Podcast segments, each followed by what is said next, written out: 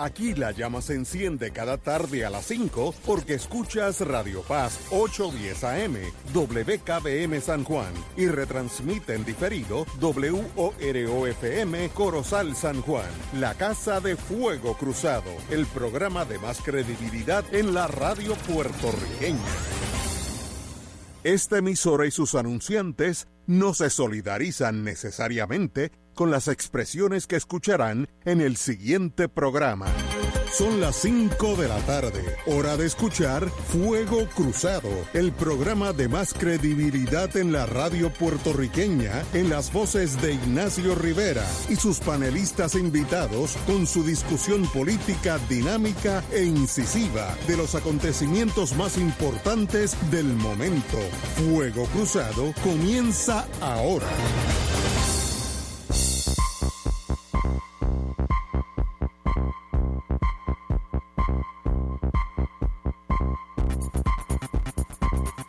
Amigos y amigas, empezamos hoy martes. Estamos esperando al compañero Hernández, presidente del Colegio de Abogados, ya hace unos añitos, pero el hombre se ve jovencito y nuevo. Así que Arturo ya estará con nosotros. Tenemos hoy al compañero Anglada, que está sustituyendo a la hermana menor, eh, Marilu Guzmán, que tiene problemas de índole familiar, así que no puede estar aquí. Pero empezamos. Muy buenas tardes, Anglada. Buenas tardes, Ignacio. Gracias por la invitación. Eh, e indirectamente, gracias a María de Lourdes. Y esperando aquí a, al expresidente del Colegio de Abogados, que además yo voté una vez por él para gobernador de Puerto Rico. Eh, hubiera sido una mucha mejor gobernación de lo que posteriormente padecimos.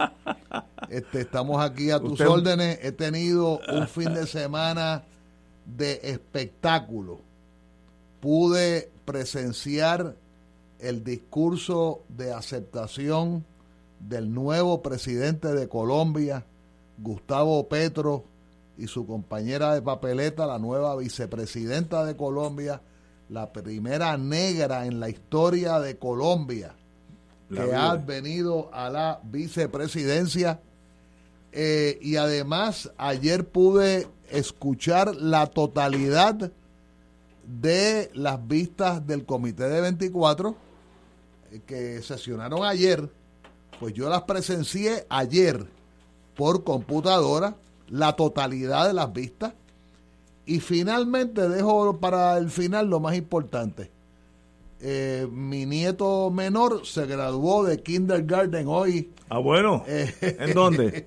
en Nueva York. New York, New York, New York, de Big Apple. Que soy abuelo de un graduado de kindergarten. Anda, usted está... Este, Arturo, buenas tardes. Buenas tardes. Desde que llegó yo lo notaba así, efervescente. Pensé que era la política, no es el nieto. Arturo, Arturo buenas tardes. Saludos, buenas tardes Ignacio y a ti Rafi y a todo el público que nos escucha. Encantado de estar aquí otro martes más con eventos importantes que discutir entre ellos los que acotas aquí, Rafael, el doctor Rafael Anglada, sobre las vistas de, del Comité de Colonización en la ONU. Vamos a eso, pero vamos primero a Colombia. Muy bien. Que yo creo que la elección en Colombia es mucho más importante del que gane un candidato de izquierda, sino que refleja un cambio filosófico de la nación colombiana que ha sido siempre de derecha extrema, no derecha, extrema, y de momento democráticamente gana una persona que es abiertamente izquierdista. Eh, su vicepresidenta es una persona obviamente de las minorías afro, afrocolombianas, eh, también de primera clase. Eso es más importante que la elección en Colombia. Yo creo que demuestra un cambio de actitudes de los países latinoamericanos en torno a lo que deben ser. Y eso es lo importante. Le deseamos al presidente Petro lo mejor de la vida y a la señora, se me olvidó el nombre ahora, pero está, eh, Francia Márquez. Márquez, la mejor, la mejor de los, de los eh, años en su poder, pero es más allá de Colombia. ¿Qué quiere decir todo esto, lo que está pasando en nuestra Latinoamérica? Compañero Anglada. Bueno, mira, eh, eh, presumo que el, profesor Severino eh, a las seis vamos, venga hoy en, la hora de Severino. Y filoso. Eh, pero quiero adelantar, ¿verdad? Que tuve, yo, yo había tenido la, la gran oportunidad de seguir la primera vuelta a través de la transmisión de un periódico, del principal periódico de Colombia, un periódico de derecha que se llama El Tiempo. Usted abre El Tiempo, póngale Colombia si quiere, y va a tener el principal periódico de Colombia, que como cuestión de hecho eh, seguí la primera vuelta y seguí la segunda vuelta ayer y me daba gracia porque eh, todo el entramado del periódico eh, implícitamente daba como ganador a Rodolfo Hernández. Ellos parece que se habían quedado en las viejas oligarquías y asumían que la derecha se había reorganizado tal y como lo había prometido, eh, ya, ya, que ustedes saben que al concluir la primera vuelta, eh, ambos eh, candidatos perdidosos de la derecha dijeron, Petro es peligroso y convocaron a su electorado a que votaran por el, el pichoncito de Trump, eh, Rodolfo Hernández, que es una persona que es muy leída, él es muy culto. Él considera, considera que Adolf Hitler era su autor eh, preferido. Que lo dijo en público. Lo dijo públicamente sin avergonzarse. Pero, eh, ¿qué quiere decir esta victoria de ayer eh, miren, yo comentábamos fuera de récord, fuera de fuera de la, del micrófono con Ignacio que cuando Petro eh, ganó la primera vuelta por solo el 40%, lo próximo que yo pensé es que va a perder las elecciones porque la derecha se va a reconstituir. Para mi gran sorpresa, para mi gran sorpresa, un montón de colombianos, presumo yo, jóvenes, y presumo jóvenes profesionales, y presumo muchas minorías étnicas, eh, particularmente los afrocolombianos y los indígenas. Los indígenas, él usaba la palabra ayer, los indígenas eh, eh, de autóctonos. Él usaba una palabra que era muy interesante. Bueno, pues eso quiere decir que toda esa gente abandonaron al liderato de sus partidos, cansados, lideratos conservadores, eh, eh, y tomaron una decisión.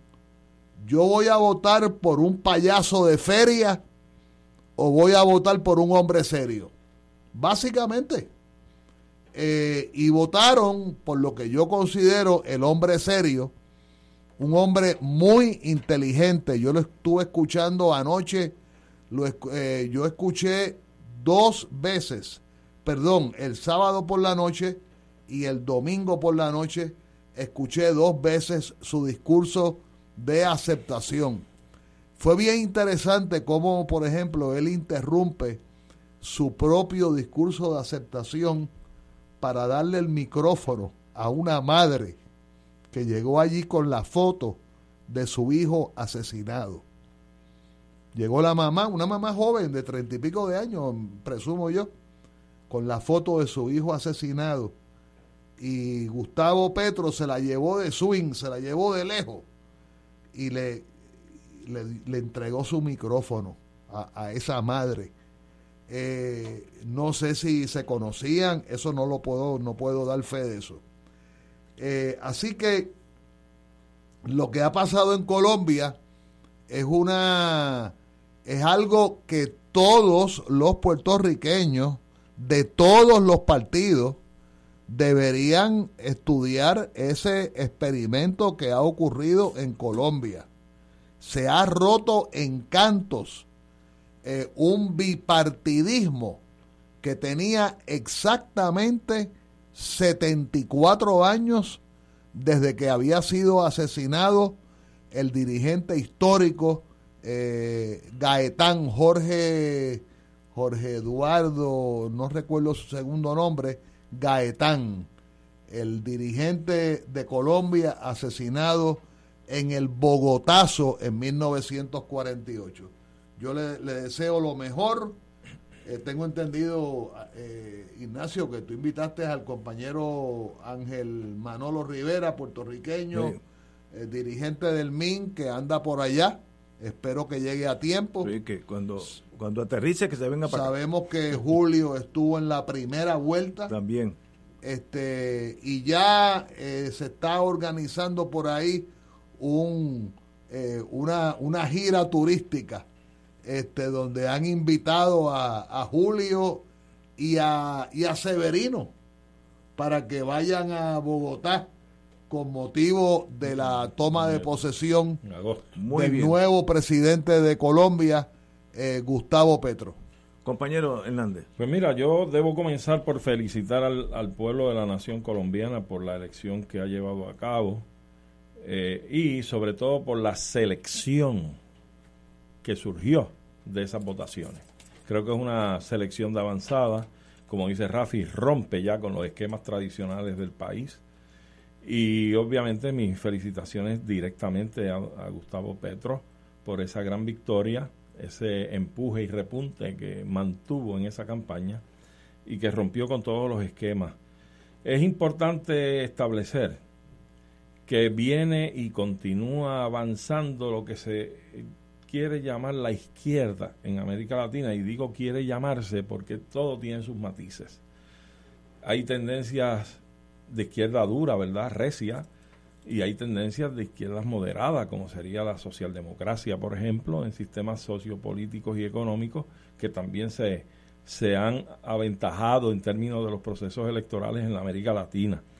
Y yo creo que lo más importante de todo esto es que ha, como el camaleón, se ha podido transformar la lucha de las fuerzas progresistas de avanzada en nuestro continente para hacerse de la herramienta de lo que es el voto popular a través de los sufragios. ¿eh? Y de esa forma están accediendo al poder para montar y formar nuevas estructuras y tener nuevos objetivos con relación a la masa poblacional que representan en sus respectivas naciones. Y eso es bien importante. Recuerdo yo cuando veo este avance, miras el mapa y ves a Honduras, ves a México, ves a Argentina, ves la prognosis que hay para, digo, ves a Chile, ves la prognosis que hay para Brasil, ¿verdad? Con Lula regresando, etcétera, etcétera.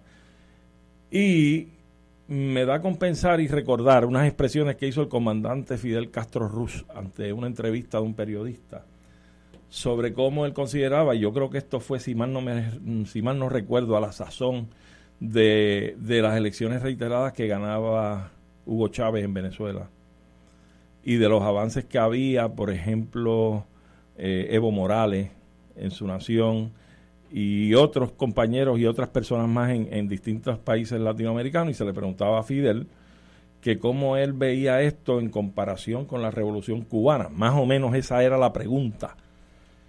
Y recuerdo que el comandante Castro contestó y dijo, las condiciones de hoy día en los países de nuestra América Latina no son las mismas que primaron en Cuba cuando, cuando floreció y se dio, germinó la revolución cubana.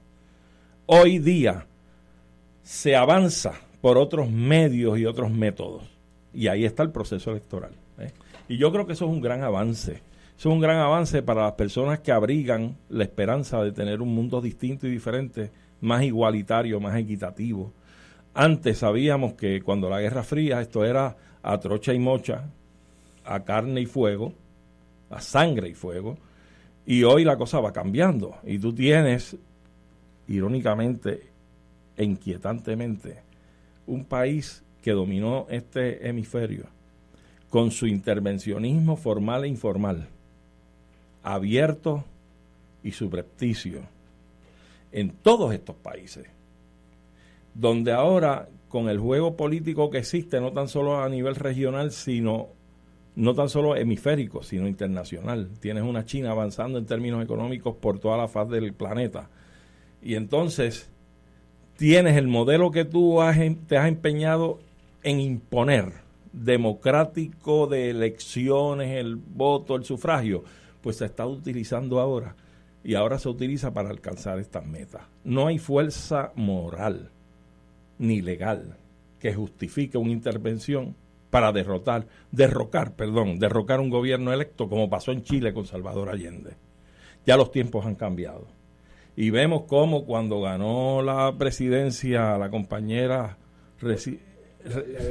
Honduras, eh, eh, vemos cómo rápido Estados Unidos tendió a tirar puente. ¿eh? Claro, Honduras tiene sus particularidades, pero rápido tendió a tirar puente. Aún con, con el enfrentamiento que ha mantenido con el gobierno de Nicolás Maduro, manda y envía una comisión a dialogar con, con el gobierno de Nicolás Maduro respecto al asunto energético, el, petróleo y demás, probablemente sabiendo cómo venían los sondeos en Colombia, que es un país que colinda con Venezuela y que cambia un, un poco el tenor de esa política exterior norteamericana utilizando a Colombia frente a Venezuela. Así es que se dan, se dan unas... Ya, ya, conversaron hoy Gustavo Petro y Joe Biden. Y Joe Biden. Pues eso es interesantísimo, porque hablando de Gustavo Petro en particular, Vemos cómo Gustavo asume una postura conciliatoria, sin, sin eh, echar hacia atrás en los postulados en los que cree. Vemos cómo una extrema, que como es la guerrilla, rápido tiende puente y pide eh, una reunión con el presidente electo una vez tome posesión para hablar de un posible acuerdo de paz y pacificar el país. Ya eso sería un avance extraordinario para Colombia. Así es que vemos cómo las cosas se van acomodando y yo creo que el momento del progreso en términos de los altos conceptos de la convivencia de la humanidad empiezan a coger cauce, sobre todo en la América Latina. La razón que la izquierda continúa creciendo en Latinoamérica, Chile, próximamente Brasil, ahora eh, Perú, Honduras, ahora Colombia, etcétera. Argentina. Argentina no es por la izquierda, es por el fracaso de la derecha. Definitivamente. Porque Suiza, Alemania, Finlandia, Suecia, Noruega, tienen gobiernos de derecha, pero se preocupan por el país, por el ciudadano. ¿Qué sistema socioeconómico mantienen muchos de ellos? Eh, una, este, ¿cómo se llama? Este, eh, no voy a decir comunismo porque una socialdemocracia. una socialdemocracia. Ah, pueden ser de derecha pero si, tú no cuidas a tu país la, gente va a buscar otras alternativas. Y nos aplica eso a nosotros también a nosotros a nosotros los puertorriqueños. Tome nota usted sí, comandante. si tú no cuidas a tu país el país busca otras alternativas. Y eso es el fracaso de la derecha en Latinoamérica que están en el siglo pasado.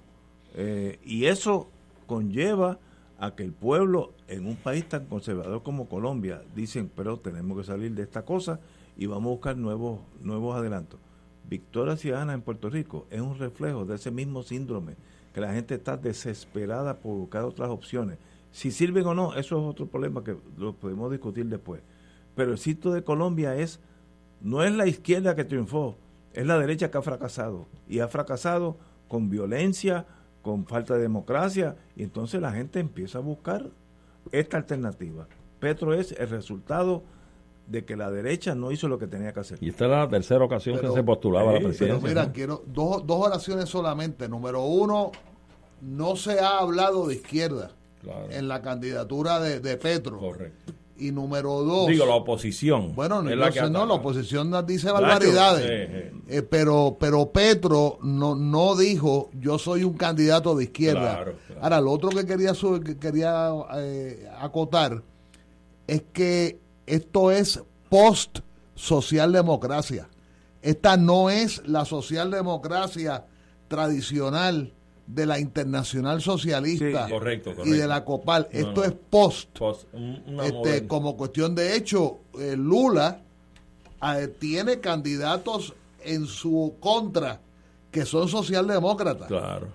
Este, esto es algo nuevo, esto es una convocatoria multiétnica. Eh, ayer Petro, antes, de, antes de anoche Petro dijo algo del montón de cosas interesantes que dijo dijo, no hablemos de razas, hablemos de corrientes étnicas. él está impugnando la palabra raza, porque la raza es una invención del ser, del ser humano occidental. Este, o sea que, estamos viendo un fenómeno, por ejemplo, cuando él hablaba de defender el medio ambiente, él miraba a Francia Márquez, porque, porque Francia, siendo negra, siendo de origen, eh, de origen bien humilde, ella fue sirvienta, ella fue sirvienta y creo que trabajó en la minería y de alguna manera estudió derecho y tiene 40 años. Empezando a vivir. Y es la vicepresidenta electa de Colombia. Y es negra, negra. O sea, es de verdad, no es de cuento. No es. Ni es de barniz. No, no, no, no, es de verdad. Y, y lo interesante es que cuando Petro hablaba de todo el tema ambiental, él, él planteó sentarse a dialogar con Estados Unidos, porque si Estados Unidos era la que generaba los gases invernaderos, los gases tóxicos, eh, la esponja, él, usa la palabra esponja, es el Amazonas. O sea, el Amazonas es la que absorbe el, el gas invernadero. Y entonces usó eso para decir vamos a sentarnos a dialogar. Y el, verbo dialogar es interesante porque te da una idea de que vamos a hablar entre iguales. Y los dos vamos a hablar. Y con ideas propias cada cual. Si ustedes fueran Petro, ¿cómo tú manejas la ultraderecha colombiana? Bueno, él lo dijo ayer, lo dijo antes de anoche. Acostumbrada a gobernar y con fuerza. Él dijo, él dijo, él dijo lo siguiente él dijo que él se reunía con Álvaro Uribe, número uno. Correcto. Y número dos, que todos estaban invitados a la Casa Mariño, a la Casa de Gobierno.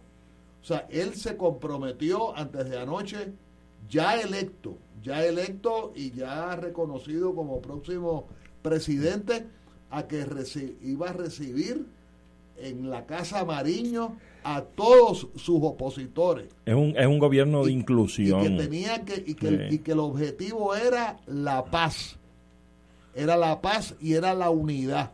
Y paréntesis, la guerrilla a la cual, del cual él fue miembro, M19, quiero consignar que fue fundada por un sacerdote, por el padre Camilo Torres. Eso es otra historia. De otro día. Para otro día. Con un poquito de vino por el medio. Y si ustedes fueran Petro, ¿cómo tú manejas las siete bases norteamericanas militares en Colombia? Eh, lo tiro así como, como el que no quiere la cosa. sencillamente así. Una, granito al aire. Bueno, pues, pero para comenzar ya hay una reunión con Biden pronto, ¿verdad? Así es que yo creo que es uno de los temas que se tocarán en su momento. pero digo, eso después que corresponda, digo yo, pienso yo, después que corresponda a intereses mutuos, hay que ver hasta qué punto hay intereses de Colombia con relación a la posición de esas bases allí. Y tú como país soberano puedes decir, mira, me retiras tantas bases, yo te puedo aceptar una o dos, o qué sé yo qué, el canon de arrendamiento es tanto. Es una cuestión de negociación entre pares. Y eso es lo importante, que haya un respeto de tú a tú, de igual a igual, de país soberano a país soberano, que es lo que nos falta a nosotros. Pero ustedes están de acuerdo que eso es un tema neurálgico muy importante, que hay que manejarlo bien diplomáticamente, si eres colombiano. Claro, claro que sí. Eh, una hormiga tiene que tener mucho cuidado con un elefante. Por bruto que sea el elefante, te puede aplastar. Bueno, la hormiguita lo que tiene que hacer es treparse bien y picar bien picado donde no la puedan pisar. Eh, ¿Entiendes? Que eso es un problema que, eh, no un problema, eh, esa es una problemática que le va a tener este para manejar esos intereses norteamericanos, cuasi militares, si no militares totalmente. Allí hay muchas uh, bases de interceptación eh, inalámbrica de todo lo que se publica, de lo que se habla en Venezuela, etcétera, etcétera. Algunas bases de support militar a la guerrilla, si es que existe. O sea, ¿Cómo tú sales de eso amigablemente? Tiene la ventaja que tiene un presidente Biden que no es un troglodita total, sino que puede escucharte, porque yo sé que Trump no lo hubiera permitido, ¿no? Con Trump tal vez este señor no hubiera llegado ni a presidente, porque son dictadores a los Hitler, ese es otro mundo, pero Biden puede llegar a un acuerdo de mutua satisfacción a los dos, Colombia y Estados Unidos, ¿por, qué no? Claro que eh, eh, eh, si Estados Unidos negocia con Corea del Norte, ¿qué nos detiene de, hablar con Colombia que está ahí al lado? Claro. y yo creo que, que, Petro, si mal no recuerdo, ya ha hecho expresiones dirigidas a que quiere bregar con una política distinta al asunto de esta política de guerra contra las drogas. Es decir, él prefiere una política de suplantación de las plantaciones. En lugar de estar plantando y cultivando coca, por ejemplo, que se cultiven frutos eh, para el consumo de la agricultura ¿verdad? nacional y de exportación. Pero con eso él tiene que tener mucho cuidado porque esa gente manda a matar gente. Sí, sí, pero para esa gente son billonario, bi, billonario. Bueno, pues ahí tú tienes, fíjate, hay, que tener mucho cuidado con, ese enemigo dentro de tu propia nación. inclusive con los mismos Estados Unidos, que son los que alegadamente le hacen la guerra a las drogas. porque esa guerrita contra las drogas lleva décadas y le ha rendido muy buenos beneficios a los Estados Unidos, porque de dónde fabrican y con qué objetivo van a fabricar los radares, los aviones, los, los fusiles, las armas de fuego, eh, toda esa indumentaria que necesitan para la guerra de las drogas y las lanchas rápidas y qué sé yo cuánto. Pero fuera de los Estados Unidos. Ah, bueno, pero es que, es, que es una ficha en el, en el juego. En Colombia hay unos intereses de narcotráfico mundial, no es de Estados Unidos nada más. Claro. Que hay que tenerle, ¿sabes? Gobernar a Colombia no es un país no es un país fácil de gobernar. Eso está, hay una tradición de violencia eh, centenaria. eso está claro. Y, y eso yo si fuera el jefe de seguridad del presidente eh, actual colombiano, Petro, yo tendría una seguridad bien seria, bien, bien, bien, bien profesional. Charles de Gaulle, que nadie puede criticar, un país democrático, Charles de Gaulle tenía una seguridad muy superior a, aún a los Estados Unidos por el problema de Argelia, etcétera, etcétera. A veces hay que tener práctico. Yo tengo enemigos que me pueden matar fácilmente y Petro está en esa posición. El enemigo del primario está dentro. Esa derecha medieval colombiana que existe y los intereses del narcotráfico que son billonarios. O dicho de otra manera, la prioridad es que no lo maten. Exactamente. Que no lo maten, si que tú lo eres, dejen gobernar. Si tú eres jefe de seguridad, el trabajo tuyo es que no lo maten. Como, como Charles de Gaulle trataron dos o tres veces de matarlo, de verdad, no, no está hablando de... y y tu, tuvo la suerte de sobrevivir. Pero es más, una vez una bala le pasó a, una pulgada de la nariz casi. Eh, le, y la nariz de él era. Pues, por, eso, por eso. Cuando iba para el aeropuerto de Orly, eh, los mismos franceses. Así que pues, Ignacio. Petro tiene ese problema de seguridad interna de él, de pues, él como persona. ¿Tú no crees que sería apropiado entonces, sin que se enojen los compañeros colombianos, sugerirles que cojan unos buenos entrenamientos con la seguridad cubana. Porque a Fidel lo trataron de matar 600 veces. No, pero, okay, pero te voy a decir, y no, pudieron nunca. Yo sé un poquito de eso. Cuando, cuando Fidel pues Castro. Cuenta, cuenta. Cuando Fidel Castro asume el poder eh, por la revolución cubana, como Fidel Castro era tan inteligente, él se da cuenta que los revolucionarios no sabían nada de seguridad, nada, bendito, eran revolucionarios, se habían entrado a tiro con Batista eso es otra cosa. Ser soldado y ser seguridad interna son dos cosas son diferentes. Dos, dos mundos distintos. Y él trajo, eh, no trajo, sino habló con la Stasi, eh, Staatspolizei de Alemania del, e, del Este. Que eran bravos de verdad. No, que eran conocedores de seguridad interna.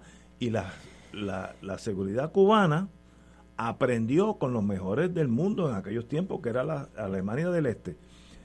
Este señor, Boris, eh, Petro tiene que hacer lo mismo. Si lo tiene que importar del Jurutungo, hágalo. Del mismo Secret Service norteamericano, de la Surete francesa, donde no confíe en su propio ejército, porque los ejércitos están divididos por intereses creados, ¿no? Así que yo haría lo que hizo Fidel Castro. Vamos a traer la Stasi y nos enseña una nueva generación. Votó a todo el mundo de la seguridad policíaca batistiana, todo el mundo fuera. Y empezó en cero. Eso tiene que hacer él, porque si no, no me sorprendería que un día este alguien lo mate, porque hay unos intereses creados allí, el medio, medioevo colombiano, blanco, eh, descendiente de españoles, las castas, las castas. Sí, castas eh, sociales. y el narcotráfico, que son billonarios, que no van a dejar que eh, me, corte la, la, la, fuente de ingresos. La fuente de ingresos para sembrar tomates y, lechuga. Eso no va a pasar en Colombia. Digo, puede pasar, pero usando la fuerza. A la buena no va a pasar. Seis y media, cinco y media. Vamos a una pausa. Fuego Cruzado está contigo en todo Puerto Rico. Beneficiario de Medicare, protégete del fraude en los servicios de salud. Lleva un registro de los servicios médicos que recibes y compáralos con el estado de utilización que te envía el plan. Verifica los deducibles que pagaste y si hay servicios que no recibiste. Llámanos al 1-800-975-3102. Un mensaje del Puerto Rico Senior Medicare Patrol, un programa del Departamento de Salud Federal.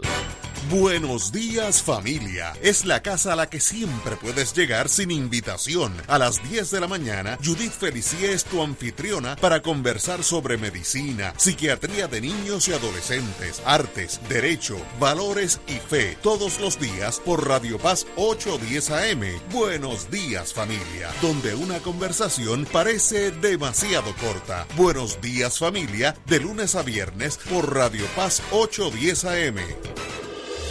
Fuego Cruzado, el programa de más credibilidad en la radio puertorriqueña, es ahora la tribuna abierta de análisis noticioso, con diversas perspectivas que exploran el trasfondo de lo que acontece a diario y cómo nos afecta. Escucha Ignacio Rivera y sus panelistas invitados de lunes a viernes en Fuego Cruzado en transmisión diferida a las 10 de la noche por Oro 92.5 FM. ¿Tienes cáncer de próstata? Si has recibido terapia y el cáncer continúa avanzando, no pierdas la esperanza. Existen nuevas terapias dirigidas y que estimulan el sistema inmunológico para detener el cáncer de próstata. Llama hoy al 787-407-3333. 787-407-3333. Pan Oncology Trials, ofreciendo terapias de tratamiento con la ciencia más avanzada para combatir el cáncer. Escucha los sábados a las 5 de la tarde para servirte un programa del Colegio de Profesionales del Trabajo Social de Puerto Rico con los temas de interés a la comunidad. Recuerda, los sábados a las 5 de la tarde para servirte por Radio Paz 810. Y ahora continúa Fuego Cruzado.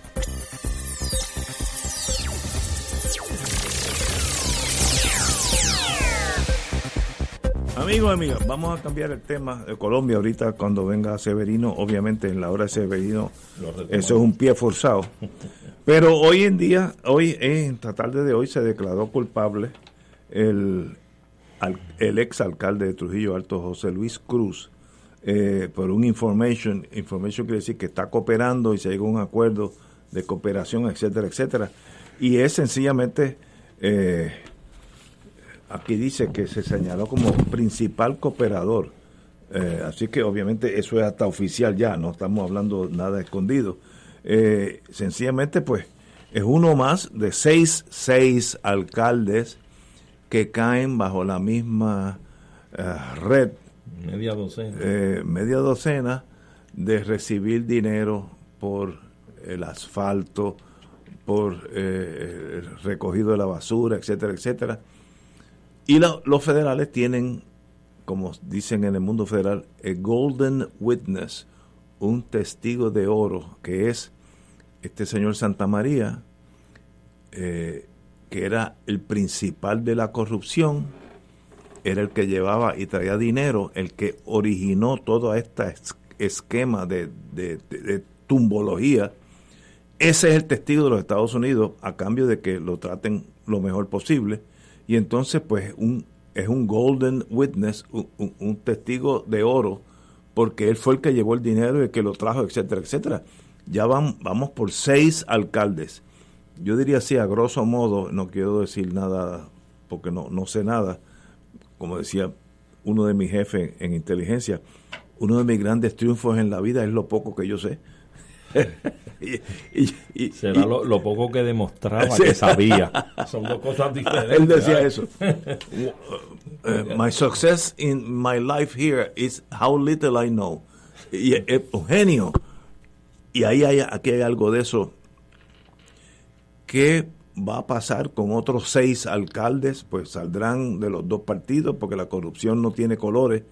Eh, pero ya el silencio de Trujillo Alto, de que hace unos tres, cuatro meses este señor desapareció, todos sabíamos lo que iba a pasar, el mundo Puerto Rico es bien pequeño, todo el mundo sabe más o menos lo que está pasando, pero demuestra por qué estamos eligiendo este tipo de personas, del color que usted coja, a las alcaldías. El pueblo no, no ha llegado a un momento de indignación. No sé, compañero. Pues mira, yo lo que pienso rápido es en un lapachero enorme, puesto es que sigue lloviendo sobre mojado. Eh, siguen dándose estos casos y se van a seguir dando. No me cabe duda, porque cada vez que esta gente le mete el guante a uno de ellos, saben que el condicionamiento para tratarte mejor o menos, más lenientemente o, o menos rudamente, es que cooperes. Y todo el que algo sabe, negocia informar lo que sabe a cambio de que no lo castiguen tanto, ¿verdad? Así es que esto es una cadena, realmente es una cadena. Tú hablabas de Santa María y yo recordaba que pasé ayer o antier por ahí por la Muñoz Rivera y en el semáforo que hay de dirección de Santurce a Río Piedra, el semáforo donde a la derecha tú doblarías para lo que es el Choliseo. Pues en el lado contrario a la izquierda hay un edificio allí que era todo el bufete de Santa María. y ahora lo vi desierto y sin letras, vacío. ¿Otro Santa María? yo creo que era ese. Bueno, yo no estoy seguro. Bueno, pues, pues si no, la coincidencia es muy grande. y, eso no es un nombre como Rivera, que, hay que es muy común. 17 mil en San Juan. Santa María es un nombre mucho más. Pero mira, lo que tú dices es cierto. Yo creo que puede pasar con, con seis o dos alcaldes más. Sí, por ahí van. Eh, porque es como te digo, es una cadena. Eh, cada cual va a seguir tratando de cooperar de forma que pueda tener un mejor quid pro quo, ¿verdad? Con las autoridades. Y yo creo que esto se ha intronizado tanto. O sea, el, el, el sistema de la influencia de los poderosos económicamente para poder eh, acceder a las fuentes de poder, como por ejemplo los grandes donativos de las campañas electorales a los candidatos, a cambio de contratos, etcétera, etcétera. Es, lo que trae es esto, y esto no puede ser que se, que se formó hace tres o cuatro años, o cinco, diez o quince, esto viene hace tiempo dándose. Se ha destapado en ocasiones, en otras ocasiones no. Yo a veces recuerdo el caso de Yamil Curi, que si no es por el compañero David Noriega, que en paz descanse, correcto, que hace la investigación, se la lleva a la Fiscalía Federal y los emplaza públicamente con la prensa, probablemente Yamil Curi hubiese hecho 25 mil barbaridades más y muchos millones más. Pero, porque esto, lo que quiero puntualizar con esto es que hay cosas que se investigan, otras que no, porque guardan interés, hay algún objetivo, para investigar o no investigar, para destapar o tapar. Y eso siempre ha sido así también por parte de las autoridades que investigan. Y en este caso yo siempre he dicho que es muy curioso que mientras en Estados Unidos se dan unos eventos a nivel del, del legislativo, a nivel del judicial respecto a Puerto Rico y su política respecto a Puerto Rico, eh, que hemos visto cómo han admitido que, se le mintió a la comunidad internacional en el 53 en la ONU, han admitido que el solamente fue una vestimenta para arropar el coloniaje, eh, y han admitido muchas cosas, inclusive le han puesto 25 mil obstáculos a la estabilidad, etcétera, etcétera. Y por otro lado, vemos cómo esta zafra de arrestos, de rojos y de azules, esto viene por camadas y no paran. Eh, pues yo pienso que en efecto es probable que haya detrás de esto, tú, tú que sabes de inteligencia, tú lo tienes que saber o intuir. Puede que aquí haya un ánimo de tratar de ir cambiándole a la gente y sobre todo a las nuevas generaciones, porque hoy día en el electorado nuestro, yo creo que en el balance hay más eh, generaciones jóvenes que las que las mayores. Y eso es correcto. Y en ese sentido, en ese sentido es posible que todo este operativo que se está dando por todos lados sea para tratar de influenciar en la mente de la gente para que vayan cambiando la percepción de lo que ha habido siempre, de lo tradicional. Y hemos visto cómo, en efecto, en las últimas elecciones en Puerto Rico, vimos algo de eso, el efecto de eso. ¿eh? Eh, viste que el partido principal que está gobernando con el Ejecutivo tiene un 32 punto y pico por ciento, el que le sigue un 32 también, y las dos minorías más fuertes, o los tres partidos de minoría, se llevaron el otro 30 y pico por ciento entre todos. Pues ya la cosa empieza a cambiar. Así que, nada, yo creo que, que hay que estar muy atentos, porque si ese es el empeño y ese es el objetivo, yo creo que le falta mucho trabajo por hacer muchísimo trabajo por hacer. Le falta a los federales. Porque de los estatales no, no pienses en eso. bueno, mira, no diga eso que me da.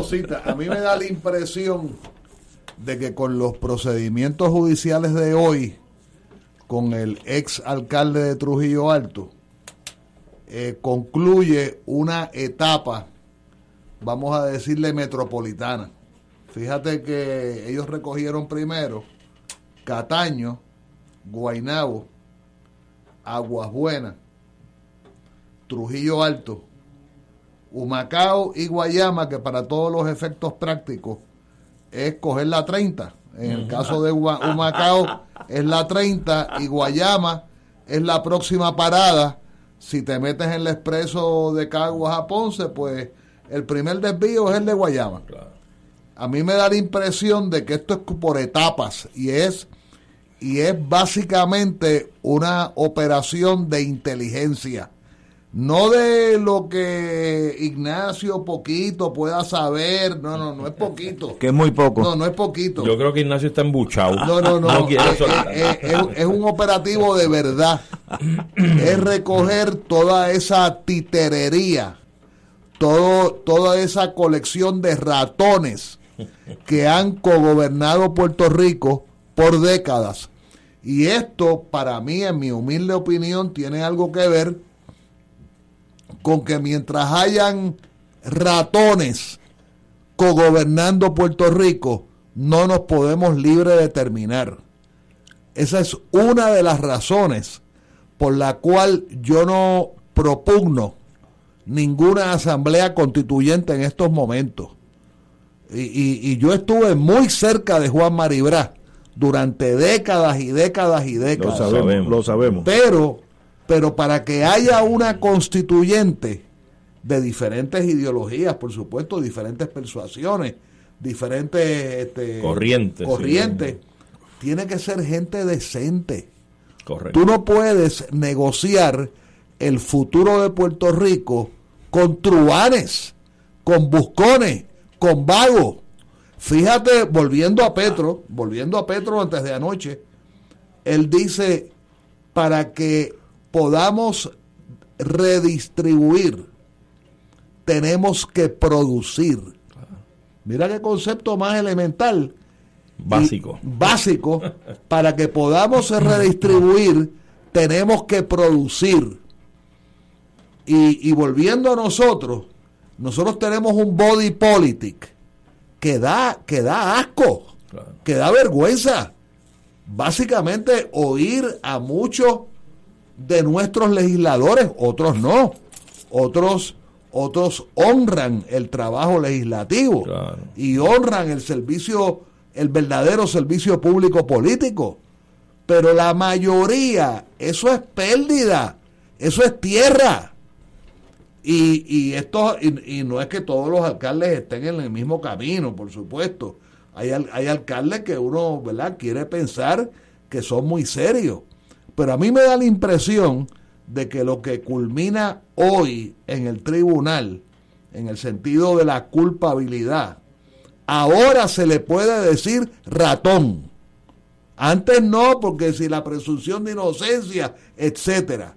Pero aquí tú tienes una camada, una, una clase política, una generación de políticos que no sirven, que son delincuentes, son buscones, que parece que nunca estudiaron. Porque a, contrario, una persona que haya estudiado o que trabaje, aunque sea plomero, carpintero, eh, lo que sea, garaje de gasolina, lo que sea, si tú trabajas, tú no estás tan expuesto a la busconería y al pillaje y al robo. Así que a mí me parece que esto tiene que ver con nuestro ejercicio a la libre determinación. Y por eso es que yo no estoy a favor de que en estos momentos estemos hablando de constituyentes. Vamos a fortalecernos cada uno de nosotros en lo que creamos, vamos a fortalecernos, vamos a, vamos a hacer tropa, como decimos, y después con calma se nos auto este eh, eh, convocamos convocamos entre gente decente trabajadora seria yo estoy de acuerdo contigo Rafi pero quisiera acotar lo siguiente respecto al problema que plantea esta e, e, este círculo vicioso donde vemos que década tras década surgen estos casos y se destapan y se procesan. Y yo creo que el país debe tomarse muy en serio el gran reto de reformar la forma y manera de hacerse la política en Puerto Rico. Y me explico. Yo creo que uno de los objetivos principales debe ser acabar totalmente con el inversionismo político esa recaudación de fondos, esos donativos para lograr que los candidatos repunten y salgan victoriosos y demás a cambio después de obtener prebendas y contratos. Eso hay que acabarlo. Pero ¿cómo tú eliminas eso? Le explico. Si Estados Unidos dice que es legal. Bueno, ese es el problema. Estados Unidos ah. dice que es legal, pero nosotros podemos... Los PACs. Bueno, pues enfrentarnos a un proceso judicial porque tenemos que empezar por ahí tenemos que empezar a romper la cosa de frente. Aquí todo el mundo se queja de la dichosa Junta de Control Fiscal. ¿Cuál de los gobernantes, que han pasado varios por ahí, estando la Junta al frente, le ha dado instrucciones a su secretario de Hacienda de que no suelte ni un solo bellón para los gastos de la Junta? Porque es una indignación, es un atropello que una Junta de Control Fiscal venga a poner en orden, alegadamente, las finanzas del país, que no es para otra cosa que para garantizar el pago a los acreedores, ¿ah? a un país quebrado, y encima de eso le endiligan al país quebrado y a sus ascuas finanzas el gasto millonario que ellos generan. Pues mira, esto es una cuestión de moral y de principio. Y de las instrucciones de que no suelte un bellón. Y si el secretario de Hacienda te dice, eh, gobernador, me van a mandar preso, usted pregúntale, ¿y usted está dispuesto a ir preso por el país? Si no lo está, renuncia ahora mismo. Que entonces la orden la doy yo y que me lleven preso a mí. Ninguno lo ha hecho, pero no se atreven. Y las cosas, el toro hay que agarrarlo por los cuernos y hay que enfrentarlo. ¿eh?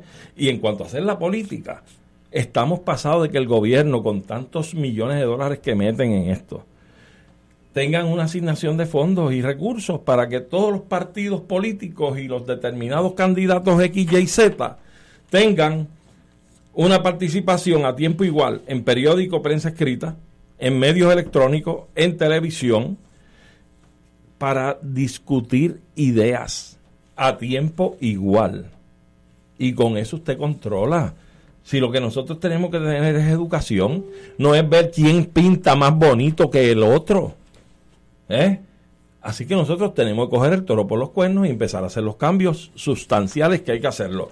Ah, que puede alguien impugnar ese proceso y esa legislación porque eso no va acorde con las decisiones del Tribunal Supremo de Estados Unidos respecto a las campañas políticas y las inversiones políticas. Pues vamos a ver el caso.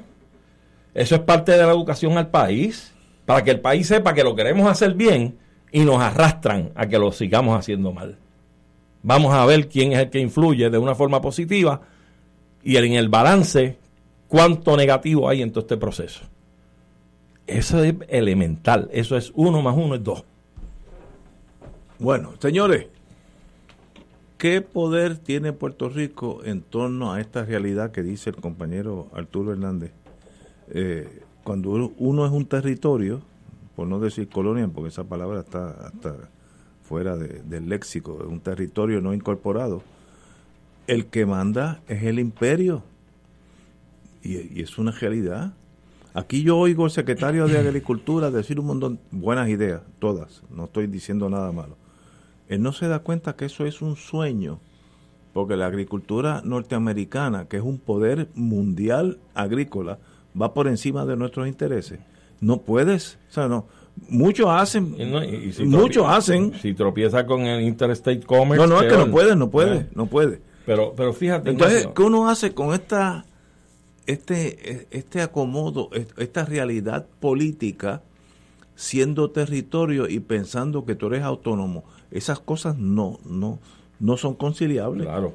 Pero entonces, por eso yo te planteo, yo sé cuál es la solución. Y la solución es lo que yo profeso.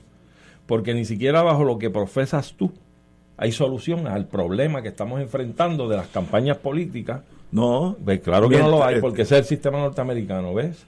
Por lo tanto, lo que yo profeso, que es nuestra propia soberanía para estructurar nuestras cosas a la medida de nuestros intereses y nuestras propias necesidades, es la salida lógica que tenemos. Mientras tanto, mientras tanto, lo que yo planteo es que lo hagamos, que nos atrevamos a legislar localmente y nos van a llevar un pleito a la Corte Federal, pues vamos a defendernos. Ahora con eso tú educas al país. ¿Qué le pasó a los galleros?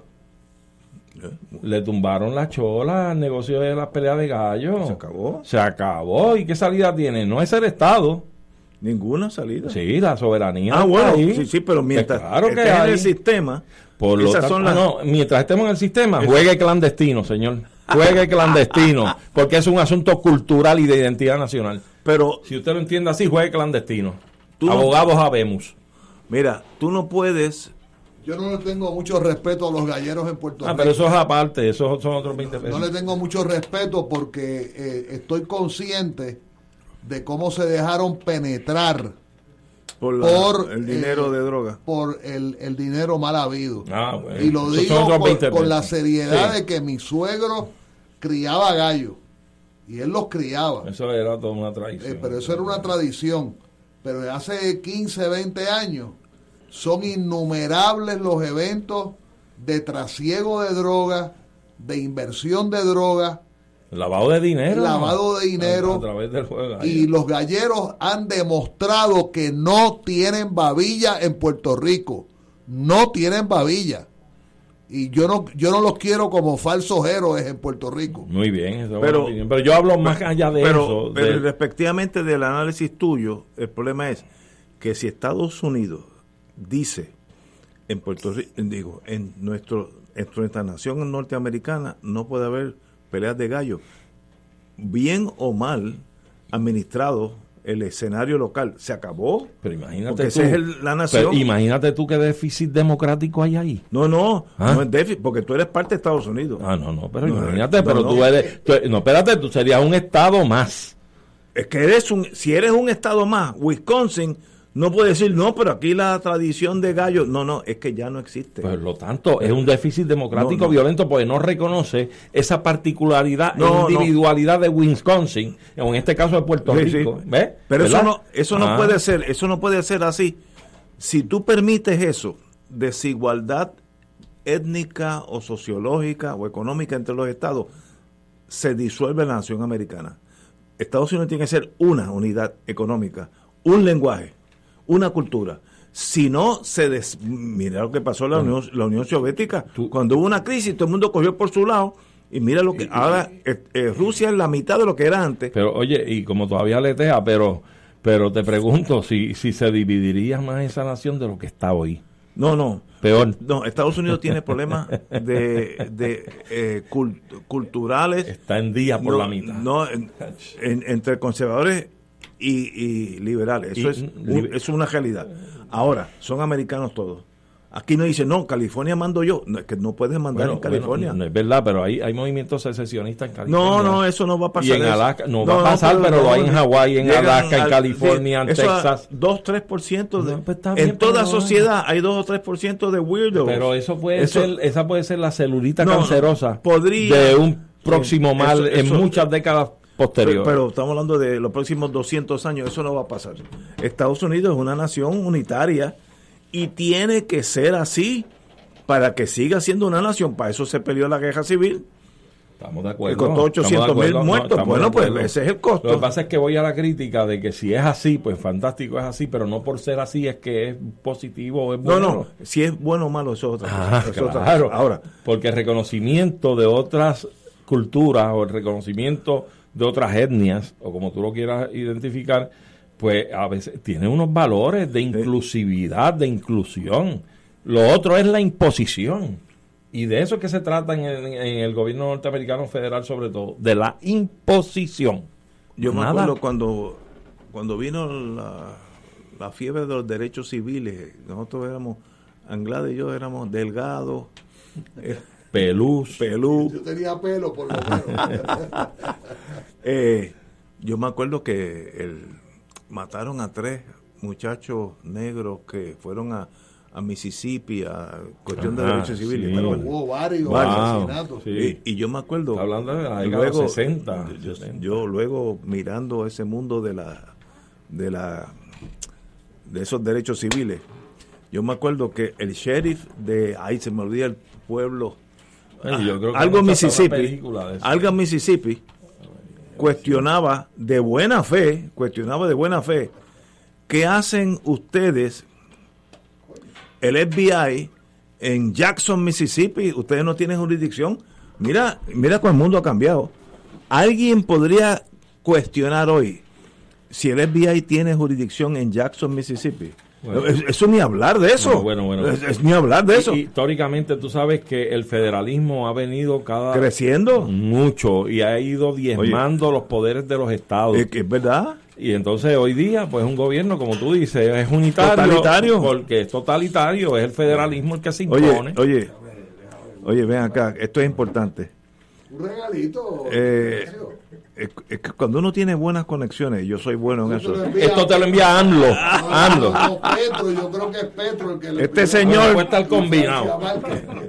Severino. el rector, aquí ha llegado la cultura. El, doctor trajo un chocolate que obviamente violó todas las reglas de aduana porque dice unos nombres aquí que no, no son ni pronunciables. ¿Qué dice Lenin, Marx y eso? pero los comemos anyway. Pero gracias, muchas gracias, Severino. Vamos a una pausa y regresamos con la hora de Severino. Fuego Cruzado está contigo en todo Puerto Rico. Aquí la llama se enciende cada tarde a las 5 porque escuchas Radio Paz 810 AM, WKBM San Juan y retransmite en diferido WOROFM Corozal San Juan, la Casa de Fuego Cruzado, el programa de más credibilidad en la radio puertorriqueña.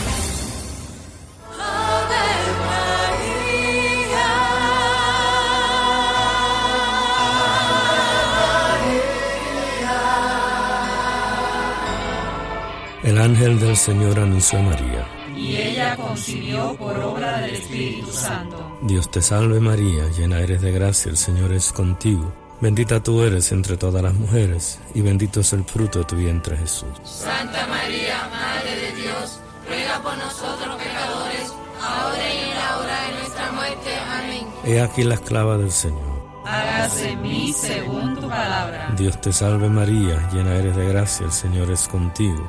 Bendita tú eres entre todas las mujeres y bendito es el fruto de tu vientre Jesús. Santa María, Madre de Dios, ruega por nosotros pecadores, ahora y en la hora de nuestra muerte. Amén. Y el Verbo se hizo carne. Y habitó entre nosotros. Dios te salve María, llena eres de gracia, el Señor es contigo.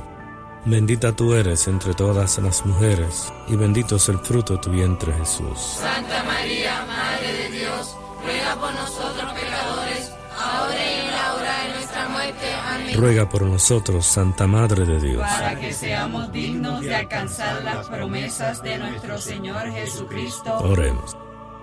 Derrama, Señor, tu gracia sobre nosotros, que por el anuncio del ángel hemos conocido la encarnación de tu Hijo, para que lleguemos por su pasión y su cruz a la gloria de la resurrección, por Jesucristo nuestro Señor. Amén. Gloria al Padre, al Hijo y al Espíritu Santo. Como los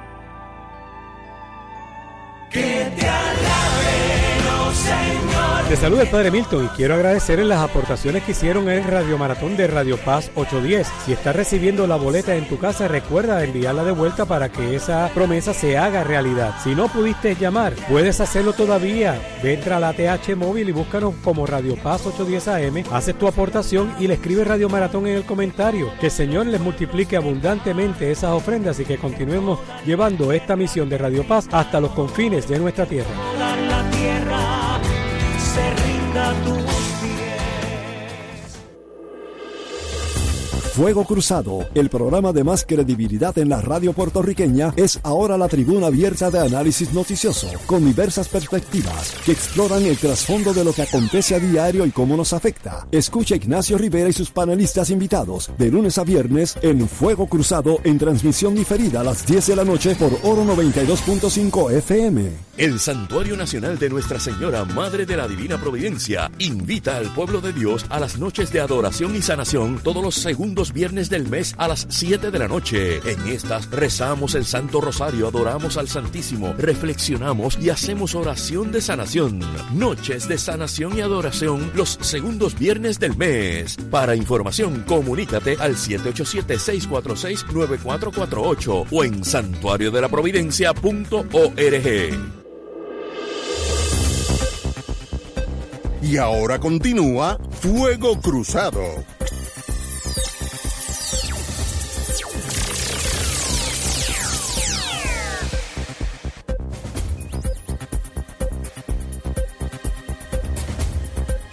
Amigos y amigas, tenemos al doctor Severino después de una ausencia. Se la descontamos del salario a fin de año. El bono, el bono tuyo peligra. Ha habido quejas, ha habido quejas de la. Pero mira, estaban, estaban, me dijeron ahorita que estaban haciendo un descuento de los días de enfermedad y vacaciones. Eh, Para no descontarle nada y que siga viniendo. Que ahora, que ahora, ahora lo. Ahora se restituyeron. Oye, eh, pero empezó bien. Severino es una persona hábil. Nos trajo un chocolate mexicano de los mejores chocolates que yo he probado en mi vida. Así que eso es a uno. Así que ya usted empezó bien. El primer paso fue certero. Empezó bien. Bueno, hablemos de Colombia. Todos sabemos que la izquierda ganó. Eh, ha, sido aceptado por la derecha, que eso habla bien de ellos. Aceptaron la victoria de Pedro y uno tiene que decir, bueno, ¿qué significa eso más allá de Colombia? Pues para eso tenemos aquí al doctor Severino. Eh, gracias, saludos a ustedes nuevamente, saludos a toda la radio audiencia. Eh, sí, este, esto es un triunfo sin duda alguna de características históricas eh, de Petro en Colombia en 200 años de historia republicana en muchos países de América Latina ha habido incursiones momentáneas, ya sea de distintas maneras, eh, de distintas ideologías en los gobiernos, eh, ya sea a través de revoluciones, a través de golpes de Estado, ya sea a través de ganar elecciones. Sin embargo, en Colombia era básicamente el único país de América Latina que se había mantenido en una lucha encarnizada todo el tiempo entre lo que eh, dos facciones tradicionales que se, que se mantuvieron ahí luchando por el poder, eh, que posteriormente se convirtieron casi en iguales, ¿no? que era básicamente una versión de, lo mismo con distintas eh, distinciones, los conservadores y los liberales. todo marca, y vale la pena recordarlo, que todo marca un comienzo este, frenético en la historia política colombiana en el año 1949, cuando el político más cercano a lo que es Petro hoy, un político de talante progresista, en aquel momento del 49, pues estaba cerca de, convertirse en presidente. Eh, todo parecía indicar que todas las encuestas y todas las impresiones que había es que Gaetán iba a ganar las elecciones del 49, cuando antes, meses antes del evento, fue asesinado. Fue asesinado. Y, con ese asesinato, pues, toda la sociología política, los historiadores, ¿verdad?, de Colombia, apuntan a que comenzó la era de la eh, violencia política en Colombia, que duró setenta y tantos años, que todavía existe, todavía existe y todavía se siguen matando las personas por su creencia política, algo que es terrible. Todavía Colombia es el último reducto, el último reducto eh, de, de, lo que es o lo que fue la, eh, la toma de las armas para lograr un fin político. El último reducto todavía hay una guerrilla en pleno, en pleno que está activada y está eh, combatiendo, que es el Ejército de Liberación Nacional. Y hay partes, partes de lo que fue las Fuerzas Armadas de Revolucionarias de Colombia, la FARC, que nunca entregaron sus armas, ¿no? Las FARC oficialmente se disolvieron, pero hubo una, unos contingentes que decidieron mantenerse las armas. Así que eh, eh, eh, una cosa es que, pues que además Colombia todavía sigue siendo parte de esa lógica que hace 40 años, ustedes recordarán, yo creo que hay que reflexionar con esto de la victoria de Petro, porque hace 40 años en América Latina el paisaje político latinoamericano era fluctuaba entre dos cosas, dictaduras, gobiernos autoritarios, golpes de Estado, y por otro lado, eh, todo el espectro de la izquierda que visualizaba ante la realidad de la proliferación de gobiernos dictatoriales, que la única manera de lograr el poder en América Latina era dejarse crecer la barba, tomar un fusil e irse para el, monte. Era la única forma. Y, y así América Latina básicamente eh, vivía entre dictadura y lucha armada. Eso era la realidad política de América Latina hace 40 años, que no es nada. América Latina ha cambiado mucho. Y esta historia de, Petro, democrática, de un gobierno de, ¿verdad? de izquierda, yo creo que, Ignacio, en algún momento vamos a tener que discutir lo que es izquierda. Porque izquierda no es, no, son tantas vertientes de la izquierda. La izquierda es más complicada que la derecha. la derecha es más, es menos, es menos compleja en, en forma. La izquierda es muy diversa y se tiende a equivocar porque está desde la izquierda extrema, ¿verdad? Hasta una izquierda pues moderada, ¿no? O sea que el espectro es muy amplio. Algún día creo que debemos dedicarle un poco a eso. Pero esta izquierda de Petro, que se puede decir que es una izquierda reformista, Petro es un reformista. Así ¿Qué quiere decir eso? Que Petro lo que viene es hacer reformas dentro del marco de la política convencional en Colombia. Petro no viene a cambiar la esencia de la política de Colombia. O sea, el que crea eso, que se lo saque de, la cabeza. Hoy mismo dijo, nosotros venimos a desarrollar el capitalismo aquí. Tuvo una conversación muy buena con Blinken, digo, con, con, Biden. con Biden. Blinken lo felicitó antes. Eh, y, él, ¿verdad? Resumió su proyecto político en tres cosas el día que ganó. Yo creo que lo que dejó muy bien. Él habla de una política de la vida, la política de la vida, que se basa fundamentalmente en tres cosas. Primero, se basa en paz. Y ese término de que en primera instancia la valoración de la paz, pues marca 70 años de asesinato donde se dice las cifras más conservadoras es que en Colombia murieron más de 300 mil personas más de 300 mil personas en, en, todos estos actos eh, de violencia intracolombiana, intrasocietal, eh, terrible. Hay gente que lo, que lo lleva a millones, ¿verdad? Eso algún día se, se aclarecerá, pero no duda que son muchas personas. Petro, como elemento segundo, dice justicia social. Y es que uno de los elementos centrales que pasó en muchos países de América Latina es que hubo reformas agrarias. En Colombia nunca hubo una reforma agraria. ¿Y qué significa esto? Lo que significa esto es que en Colombia el 80% del territorio, quizá un poco más, está en manos de menos de, de 3% de, de, la población. O sea, hay un latifundismo, el mismo latifundismo que hablábamos aquí cuando Muñoz Marín, ¿verdad? Y, 500 acres. 500 acres, pues allí eso es exacerbado a, a la X potencia, ¿no? Sí, sí. Entonces, número 3, Petro habla de justicia ambiental. Y sí, pues ciertamente Colombia es un país riquísimo, de grandes capacidades de extracción de minerales, tiene petróleo, tiene petróleo, se está acabando el petróleo y, lo que se está planteando es que haya entonces nuevos yacimientos por fracking.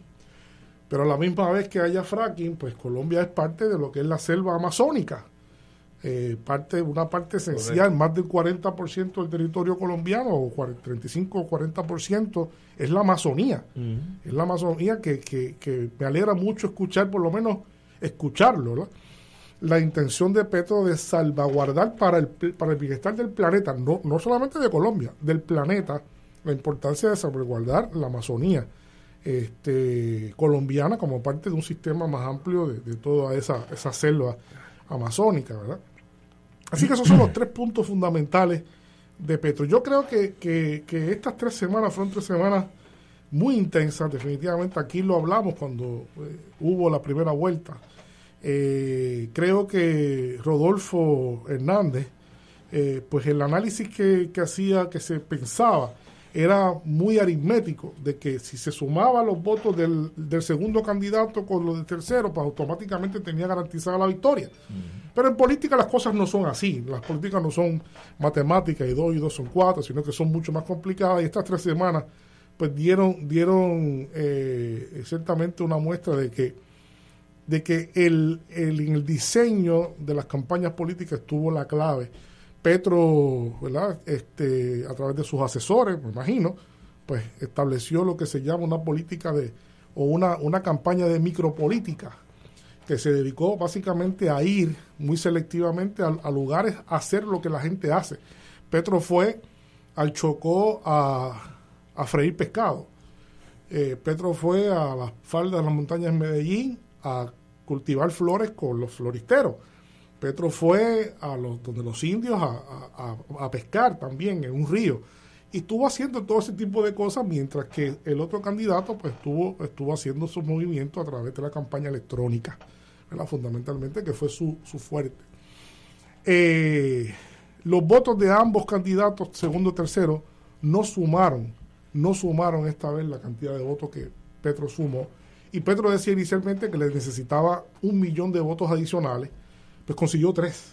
Consiguió tres.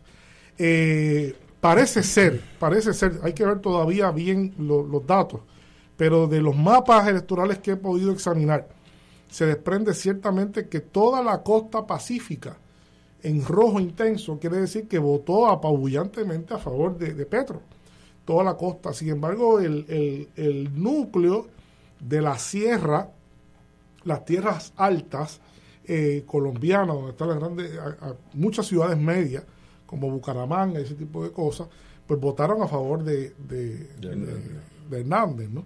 Eh, Petro ganó sí en las grandes ciudades como Bogotá, ese tipo de cosas, pero el, el voto sí de las ciudades medias fue básicamente, básicamente lo ganó de las tierras altas este señor fue en la costa, la costa norte, en la costa oeste pacífica, en el Chocó, donde está la población negra, eh, invisibilizada por, por, de por siempre en Colombia.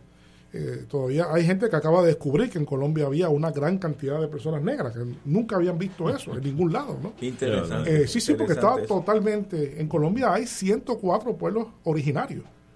104 pueblos originarios distintos, más la población afrodescendiente. ¿verdad?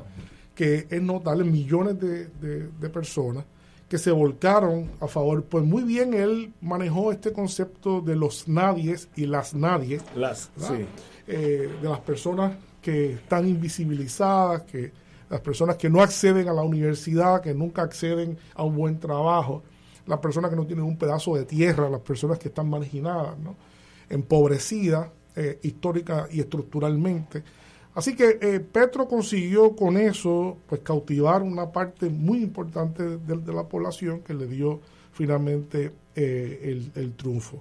Hay que destacar también que esta fue esta segunda vuelta marca la elección más concurrida en Colombia en 24 años. Fue muy masiva, muy masiva. Sí, la gente, la gente, lo que dijimos aquí, lo que siempre ocurre en la segunda vuelta, la gente vota por, por para evitar que gane el que no quieren. Y obviamente se movilizó mucha gente para evitar que ganara Hernández. Gente que no va usualmente a votar. Déjeme aclarar, no tengo ningún parentela. No, no, no, no. de vuelta. Por si acaso. si a alguien por aquí se le ocurre. Seguro. Sí, seguro, seguro, seguro.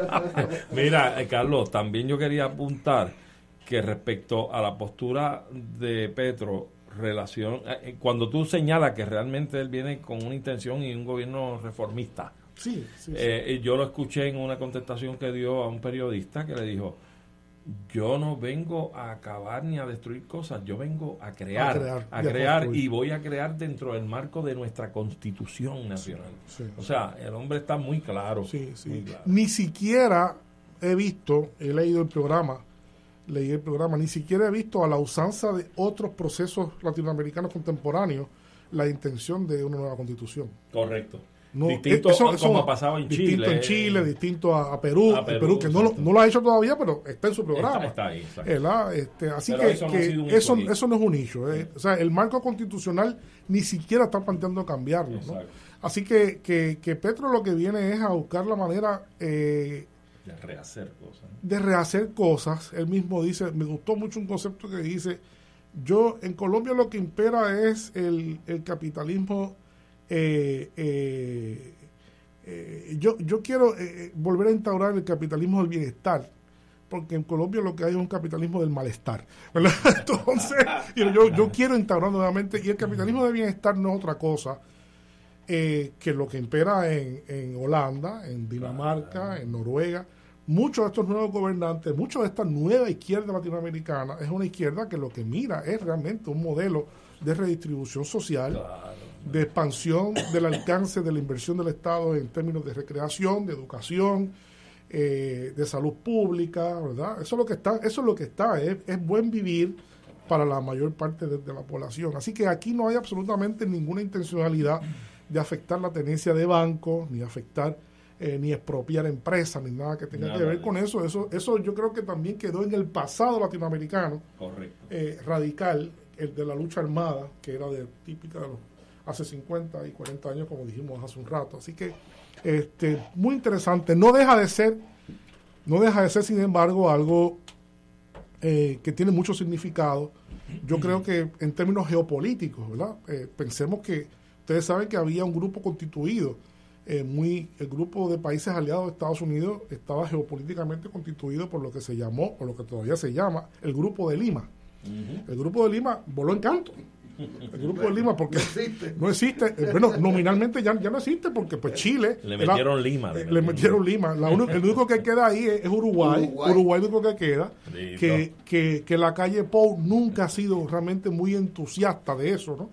Chile se fue, se fue eh, Perú, porque está, Perú está ahí guindando en la cuerda floja, pero bueno, este, y ahora pues Colombia es un golpe geopolítico serio. Yo creo que, que Petro viene, como ha dicho, ¿verdad?, estableciendo relaciones muy cordiales con los Estados Unidos, así lo manifestó, yo creo que no tiene otra opción. No hay, no hay razón para pensar en una contradicción eh, fundamental o, o, recia entre Estados Unidos y Colombia en este momento, se puede cooperar. Yo creo que Estados Unidos en este momento necesita mucho de replantearse una nueva manera de cómo relacionarse con los países latinoamericanos.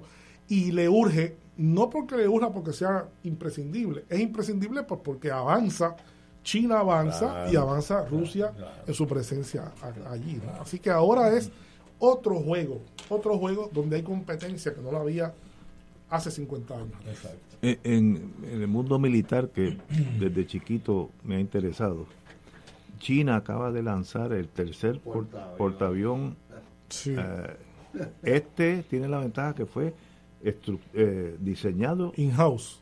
Chino, diseño este y, chino, construcción. y construcción. chino 100%. Y los militares, yo recibo un magazincito de, de los ex de los que ha estado en la Marina. No saben detalles de nada. Que dicen que es uno de los portaaviones más adelantados del mundo, incluyendo los americanos. Así que la tecnología china está a la par con, aún en lo militar, con los Estados Unidos. Entonces, ¿para qué uno necesita portaaviones? Por si acaso. Portaaviones es un arma de ofensiva fuera de tu país. Para exportarla. Porque Rusia tiene un, un portaaviones nada más, el Kiev y, está, malito. No, ahora debe tener otro nombre, pero eh, se llamaba aquí. Ese se llama ahora Almirante Kurnitsov. Sí, Kurnitsov. Pero está, está, pero, es el de la, inoperante. Kurnitsov no es el de la guerra de Crimea. Eh, no sé, porque hay muchos, hay varios no, pero hay un histórico hay, sí, ah, El almirante, le digo, el general Kutuzov fue el que defendió contra la invasión francesa. Sí. Que ah, dijo, no, no, pero él este decía, time and space, tiempo y espacio. deja los que entren, que entren, no, no, no pelee porque la armada, la gran armada francesa era muy superior al ejército ruso. No pelees con ellos, deja los que entren, deja los que entren hasta que llegue el invierno y entonces Ahí se llamaba. Eh, bueno, yo estoy lleno, yo, yo, estoy lleno de, de talento eh, irrelevante. pero, La única razón que tú tienes un portaavión es para exportar tu fuerza. Rusia, como su, su sistema defensivo es defensivo, tiene un portaaviones más de segunda clase porque lo de ellos es defender su nación. Y si tú estás defendiendo tu, tu patria, tú no necesitas un portaaviones que esté en Indonesia por allá a tiro limpio. Tú necesitas de tanques. Ahora Rusia tiene tanques con, con ganas y ejércitos dedicados a la defensa. China está haciendo lo contrario, ya es el tercer portaaviones y según Proceedings, que es el magazine del Navy, dicen de los más adelantados del mundo, eh, eh, que ya está en el agua. Pues China tiene planes, por lo menos del mar chino, ser una potencia. Y tienen razón, no estoy diciendo que son buenos o malos. Es a que mí me razón. preocupa Vietnam. Porque China tiene problemas con Vietnam. Lo- Siempre ha. Bueno, no, no es problema. China siempre ha, ha ansiado a Vietnam. Bueno, con razón. Y privadamente ellos han creído que la península indochina le pertenece al concepto del imperio chino. Cuando yo estuve Esa es mi en el preocupación. Museo de Historia Natural en Hanoi, hace mil años, Yo estuve la hace- guerra- Yo estuve hace 50 años. sí, pero tú estuviste tirando Sí, tiros pero- al aire. yo estuve- Qué bien te conservas tú. Estuve durante. O, no, du- o lo llevó el papá de la mano de chiquitito, ¿sabes? 50 años por reloj durante la guerra. Sí, pero este estuvo tirando tiros con el No, tigre. no, no, sí, no, sí, no, sí. no, este, no, no, no, este, pero- Yo lo con, en el en el dossier, en el anyway, la guerra de liberación, como ellos le llaman en, los vietnamitas, de Vietnam hacia hacia China duró 447 años, una guerra de guerrilla.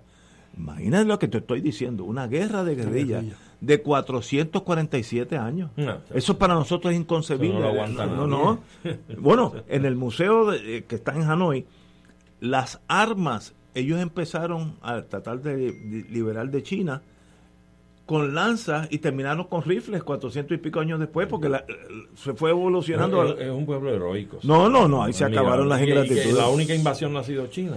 ¿eh? Y, No, y los chinos y- y le dieron además- duro, tuvieron allí cientos de años, pero los votaron 400 y pico años después. y están en la ruta del desarrollo económico. Soy eh, extraordinario. en la misma en la misma ruta china, ¿no? La misma receta china, utilizando los potenciales de- del mercado, siendo un país todavía socialista nominalmente, pero Sí. de economía cada vez más eh, imbricada con el capitalismo. Cuando yo fui ya de civil a Vietnam, hace unos 10, 15 años, las, las torres estas de hacer edificios, que si tú quieres saber cómo- si una nación está adelantando o no, cuentas las torres esas de construcción, no sé cómo se llaman esas, eh, esas construction towers. Sí, sí, No sé si se dice en español. este, La de metal, eso es de Sí. metal. Vete a, a Torre y no ves una. No, no, no. Cuando yo estuve en Hanoi había más de 15 haciendo edificios de primera clase. Nosotros nos quedamos en un hotel que era nuevecito, eh, Thang Loi, que decía, estos muchachos son emocionales. El, el, el hotel se llamaba Victoria sobre los americanos. Yo tuve, yo tuve, yo tuve algo de reserva sobre eso. No, no- no te tiraste una foto allí. Sí, varias, varias. Y con el nombre del hotel. Sí. Sangloy. Ah, yo decía, verla, oye, qué nombre, qué nombre bonito. Y cuando le pregunté al guía, yo no, quiere decir Victory of the- over the Americans. Ok, no voy a tocar el tema. Pero Vietnam es un exportador de arroz, es un país muy, muy agrícola, de primera grande. Y es larguísimo, es, es como Es Chile, país, de, sí, de largo, norte a sur. largo, sí, sí, sí. Y tuvieron, han tenido siempre problemas con los chinos. Los chinos quieren coger ese bread basket de, de- de por la comida, ¿no? Eh, Eso es Pero eh, eso que tú decías ahorita es, es muy importante porque eh, Rusia es fundamentalmente el país más grande del mundo por mucho. Pero Rusia geográficamente está destinada siempre a ser un land power. Land power, sí. Eh, Rusia no puede ser otra cosa porque el acceso al mar, Sí. a los océanos, es muy limitado y malo. China, un poco mejor, pero China tiene una disputa grande que hacer que es la competencia por el mar meridional. ¿no? E- es- ese es el mar más complicado del mundo geopolíticamente hablando en este momento, donde convergen muchísimos intereses desde Australia, China, Vietnam, ciertamente toda la producción. Es que ese es el centro de gravedad de la producción industrial del mundo. Por allí pasa, por allí tran- transitan casi todas las cosas que se producen en, en- en China, que son todas las la, ¿verdad? los productos que van a todas partes del mundo. Por tanto, Y si a eso uno le une, eh, yo acabo de descubrir un dato esta semana que me tiene fascinado. China acaba de, en, en nada, en nada, China, escuchen bien este dato porque es importante.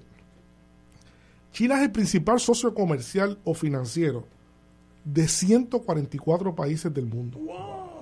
De un total de cuántos En 15 años. En 15 años. 192. De 192. En 15 años. El resto, Estados Unidos tiene como 30 y pico y el otro, pues, Europa, así. O sea, China es el motor. ya esto no cabe duda. Ya esto no cabe. Con, ese dato, que posiblemente incluso me dicen que esto puede estar. Cambia tan rápidamente que cuando me lo dijeron ya puede ser que esté este, atrasado. ¿no? Eh, o sea, 144 países que eh, es una cosa que demuestra una pujanza económica. y una, el mundo está entrelazado económicamente con China y eso ocurrió en 20 años frente a cualquiera y nadie se dio cuenta calladito. Calladito, nadie se dio cuenta. Pero así han sido los chinos siempre. Sí, sí, sí, sí, sí, Bueno, cuando yo estuve allí, eh, allí en México, uno, uno se da cuenta, cuando yo estuve allí, que nunca había estado en las pirámides, yo voy a aquellas pirámides en Teotihuacán, que es una, aquello una cosa que ya estaba abandonado cuando llegaron los españoles. Eso tuvo su esplendor siglos antes de los españoles. Aquello es una cosa increíble, increíble. Y uno dice, pero ¿cómo le ganaron entonces los españoles a esta gente? La única forma por la que los españoles le ganaron a, esos pueblos fue por la pólvora, que a su vez era China. El game changing, como dicen los muchachos ahora, fue la pólvora que era China. Así que los chinos siempre han sido un pueblo particular y muy, muy especial en ese sentido. Pero ahora, ahora yo creo que, eh, sin duda alguna, yo no sé lo que va a hacer los Estados Unidos, pero ciertamente tiene que allanarse ante la realidad de que China es el principal socio comercial de, la, de dos terceras partes de todos los países del mundo, o, o comercial o financiero. O comercial o financiero. Pero, o ambas cosas. Anoche, eh, sobre esto mismo, perdón Ignacio, anoche un académico cubano eh, en la televisión cubana explicaba en la mesa redonda una cumbre económica entre China, Rusia e Irán, donde se está sencillamente abandonando el dólar. El dólar básicamente no existe. Y Arabia Saudita acaba de, decidir de usar la moneda china en las transacciones entre Arabia Saudita y China. Eso tiene un impacto brutal. Eso tiene un impacto brutal porque eh, lo que pasa es que, yo no soy economista, pero la construcción del orden económico y financiero contemporáneo que se creó en Bretton Woods eh, y cuando eh, el presidente Roosevelt. No, no Roosevelt no más tarde fue Nixon. Cuando Nixon de verdad no pudo garantizar el dólar oro entonces crea el, la moneda fiat, lo que llama fiat, que no es otra cosa, el nombre lo que significa es que se tiene fe en ella. Su valor es la fe que se tenga en ella, literalmente. No tiene respaldo en oro, no, no los tiene. Entonces, esa fe en la moneda depende de el valor que tenga de cambio en el mercado. ¿eh? Si se reduce las transacciones poco a poco en, eh, de dólares, si el dólar deja de circular a la intensidad que ha circulado hasta ahora, entonces su valor se va menguando, menguando cosa que ya está pasando y que se piensa que es algo temporero, ¿no? Por la inflación y distintas cosas. Pero no hay duda de que eh, está habiendo unos problemas estructurales que son bastante complicados, que hay que ponerle mucha atención, que no son cosas que el ciudadano o la ciudadana ordinaria le pone atención, pero son las cosas que definen los grandes cambios en la historia. Que están subyacentes. Que están subyacentes y que se están produciendo. aquí, aquí lo que hay tácitamente ahora mismo son es una nueva reagrupación mundial en dos polos. Eh, el mundo globalizado económico europeo, eh, norteamericano, Canadá, Estados Unidos, México en alguna medida con ellos, Europa y entonces el mundo chino que tiene a Rusia, tiene a, la India, tiene a oh, todos esos países. Esos son los, los dos, los dos polos que están. De hecho, no solamente eso que tú acabas de decir, eh, este mes, este mes se va a discutir en los no alineados, eh, que el presidente pro tempore ahora es Azerbaiyán. La propuesta es crear una nueva organización, que, las que, que la Organización de Países No Alineados evolucione a una entidad paralela a las Naciones Unidas. Construir unas Naciones Unidas paralelas. Yo no sé si eso va a pasar o no. No lo sé si va a pasar. Pero, la, propuesta está. Y si está la propuesta, hay malestar. Es porque hay malestar. Y ese malestar es, lo que es peligroso. Así que estamos viendo, estamos viendo un mundo muy fluido como no lo habíamos pensado nunca. O sea, nosotros vivimos el, mundo contemporáneo que hemos vivido en los últimos 50, 60 años ha sufrido muy pocos cambios. Muy poco. Más allá de, la caída de la Unión Soviética, ¿no? Pero ahora parecería ser que vamos a vivir cambios cambios fuertes Este, en el ordenamiento internacional. Esto uno piensa como las placas tectónicas se están moviendo. se están moviendo. Se están moviendo. Se están moviendo. Sí, se están moviendo. Sí, se están, se están reacomodando. Y hay un terremotito por allí, otro por allá, un, volcán por allá. pero todo es lo mismo. Todo es parte de la misma lógica. El, el, reto para Estados Unidos no es Rusia. Decíamos que tú, tú decías ahorita que, que Rusia es un país gigantesco. Rusia es básicamente Nueva York, paras en San Francisco y sigues hasta Hawái si todo eso fuera tierra, ese es el tamaño de Rusia. Casi el doble de los Estados Unidos. Y poca población, así que obviamente eh, es una nación envidiable en ese sentido. Tiene el problema del frío, que eso es eh, frío de verdad. Pregúntale a los franceses y a los alemanes en ese orden. Saben un papito de eso. Pero Rusia es un país gigantesco. Ahora, China es un reto porque China no tiene el concepto de conquista militar. Los chinos piensan a, mil años adelantados. Compra en Puerto Rico cualquier cosa electrónica, lo que tú quieras, compra lo que sea. Y fíjate de dónde viene, y usualmente es 90% China. Yo compré hace unos días unos tenedores, que es una cosa burda, se lo pongan a hacer aquí en San Tomás si quieren, porque China. O sea, es un, un, un ataque de influencia económica y después de la influencia económica viene poder político también, porque si yo soy argentina y llega un momento que yo estoy comerciando con China el doble de los Estados Unidos, pues China es más importante para Argentina que, los Estados Unidos porque es la nación con que yo brego. Y ese es el ataque chino que si yo fuera a Estados Unidos y, y el único que habló de eso, desgraciadamente, porque a veces hasta los locos tienen razón, Trump decía que China era una amenaza a la seguridad de Estados Unidos y es verdad. es verdad. es que es una nación que no te conquista con tanques, con un televisor de eso que se plasma, que se pongan a la pared, las cosas que tú tienes aquí, el ¿cómo se llama esta cosa? Este, eh, la computadora. La computadora, el teléfono mío. Ese es el reto y eso va a tener influencia y además de eso hay que tener su poquito de fuerza. Ya tiraron el tercer portaaviones, así que también de... Y vienen más. Pues sí, no, sí. Vienen más. Yo, te diría que el concepto no es seguridad de los Estados Unidos. Sería de los intereses. De los intereses, bueno, del ah. imperio norteamericano. de, la, condición hegemónica. Hegemónica. Estados, Unidos, Estados Unidos va a seguir siendo, no, no, no importa que es un país poderoso, importante. Claro. Lo que está en juego es su capacidad de ser hegemón del mundo. eso, es lo que está, eso es lo que está Eso es lo que está. Eh, va, va a llegar un momento donde muchas naciones van a tener que decidir cuál de las naciones es más importante para mí económicamente China o Estados Unidos. Y va a haber algunas que se van a ir.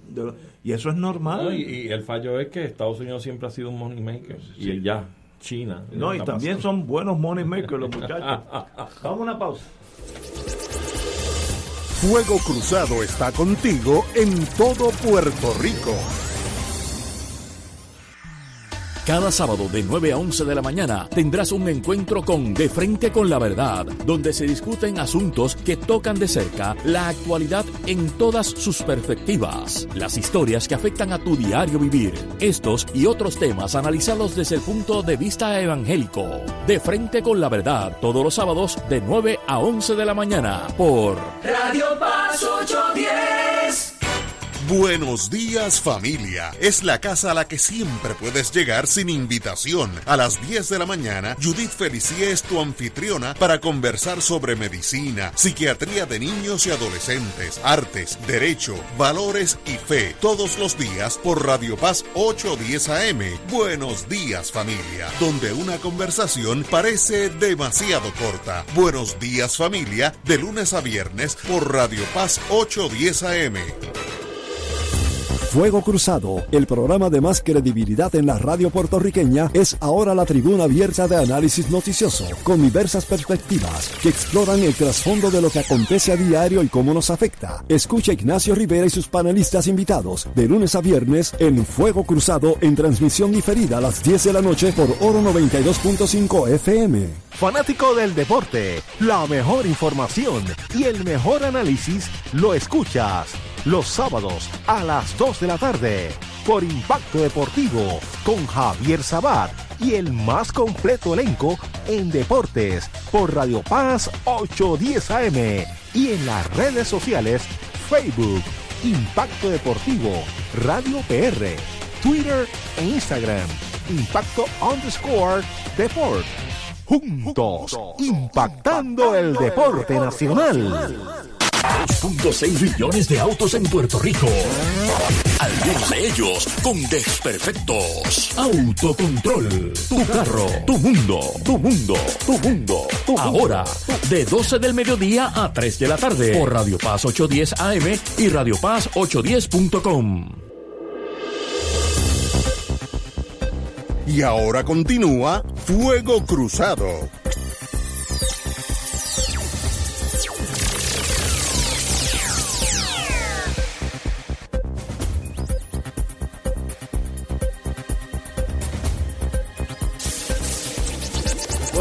Continuamos, amigos. Bueno, como estamos en la hora de Severino, ya uno ni lee, el ser humano se acostumbra a todo, de la guerra entre Rusia y Ucrania.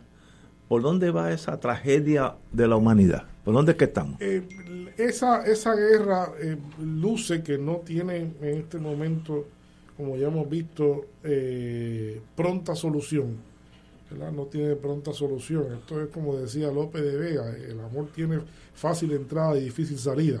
Así que yo creo que todos somos todos somos testigos de eso. Sí, sí, Así que esto no, esto sigue en una espiral.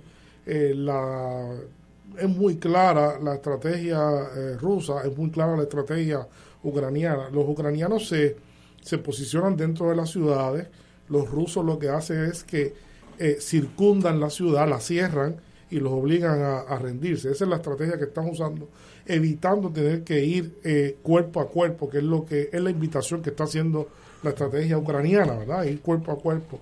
Eh, sin embargo, pues los rusos mantienen esta esta esta forma de, de establecer su, su ofensiva.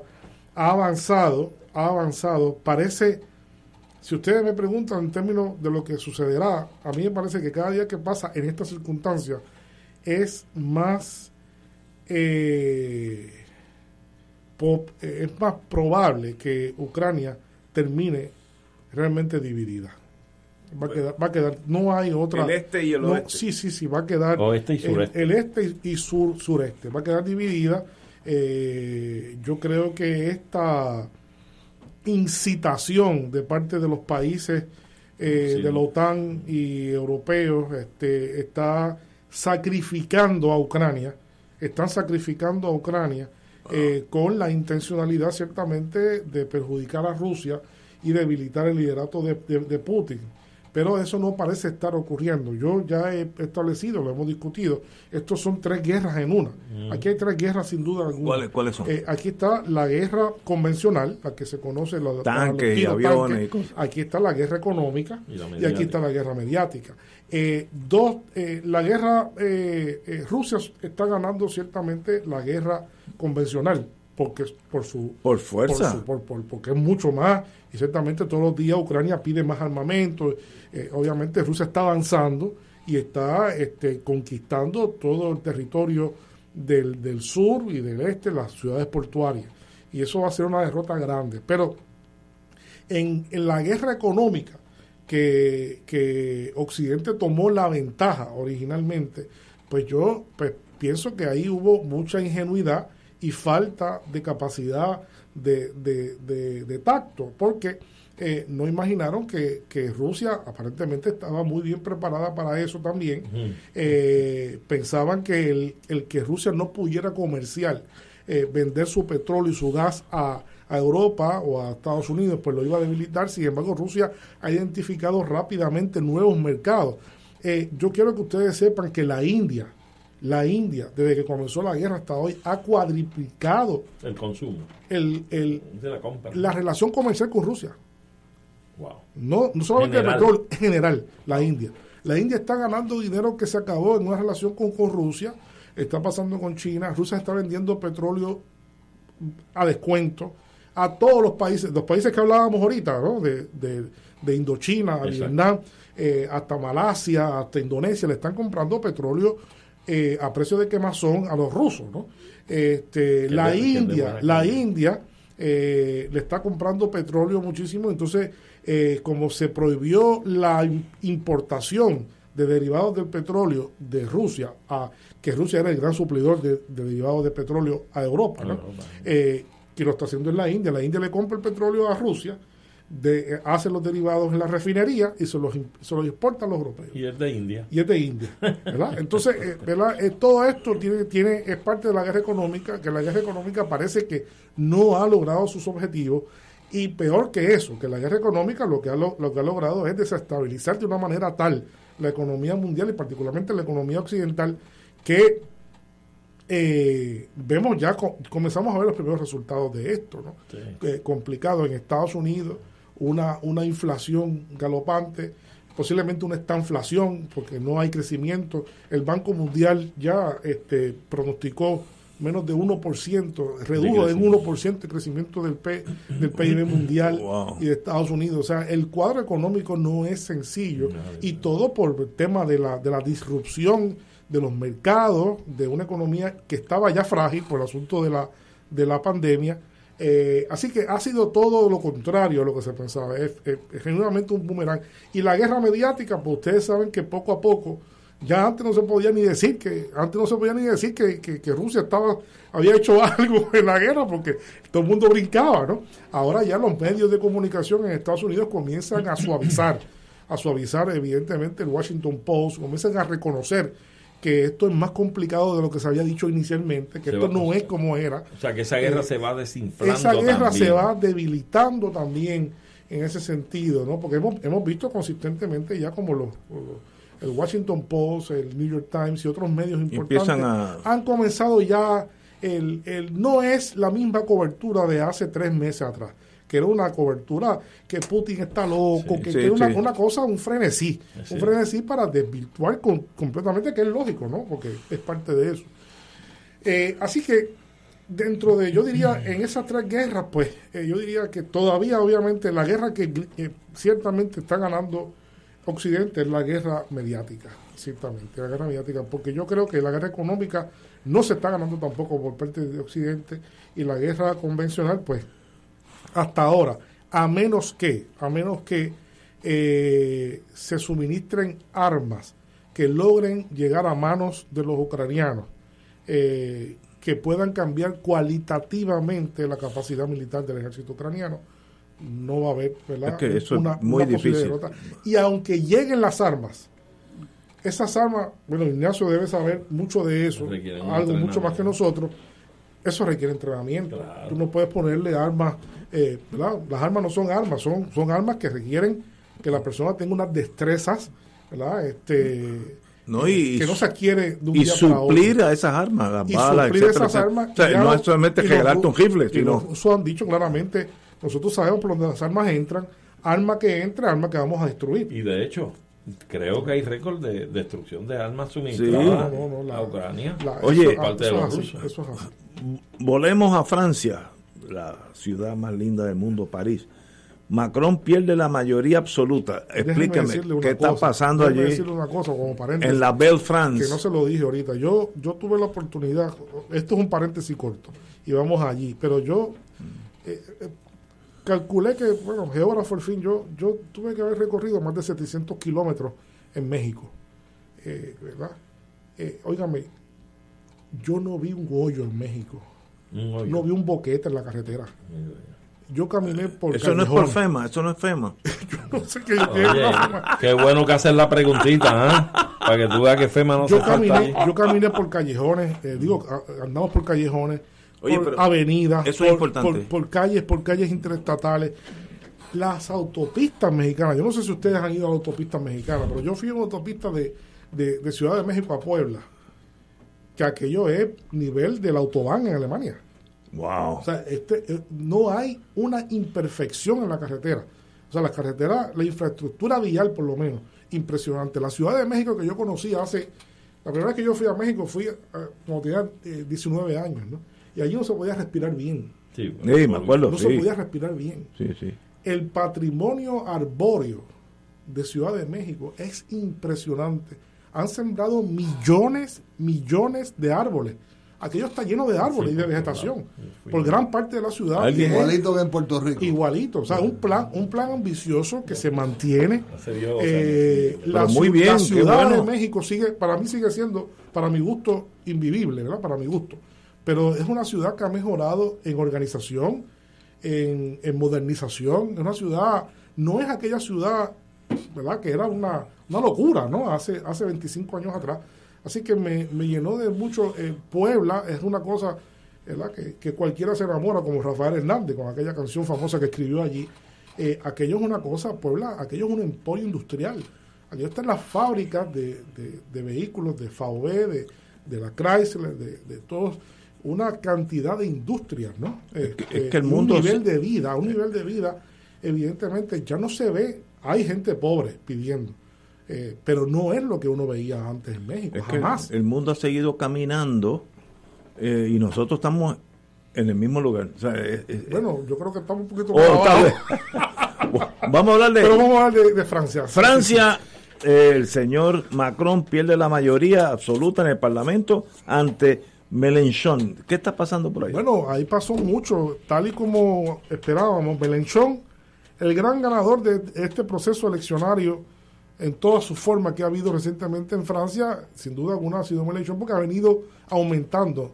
Alguna gente dijo que, el único problema que tuvo Melenchón es que si las elecciones hubiesen sido dos veces después, porque la hubiese ganado. Ha venido ganando, era, era, era el tercer candidato por, por lejos luego de, Macron y luego de, Le Pen y se ha convertido ahora en la segunda fuerza en esta elección final de, la legislatura, la legislatura que tenía primera ronda y segunda ronda y finalmente quedó con 130 y tantos asientos, ¿verdad? Curules en el, en el Parlamento, siendo la segunda fuerza, desplazó a la segunda candidata que fue a la, a la primera vuelta con con Macron. Ya no es la, segunda fuerza, es la tercera fuerza.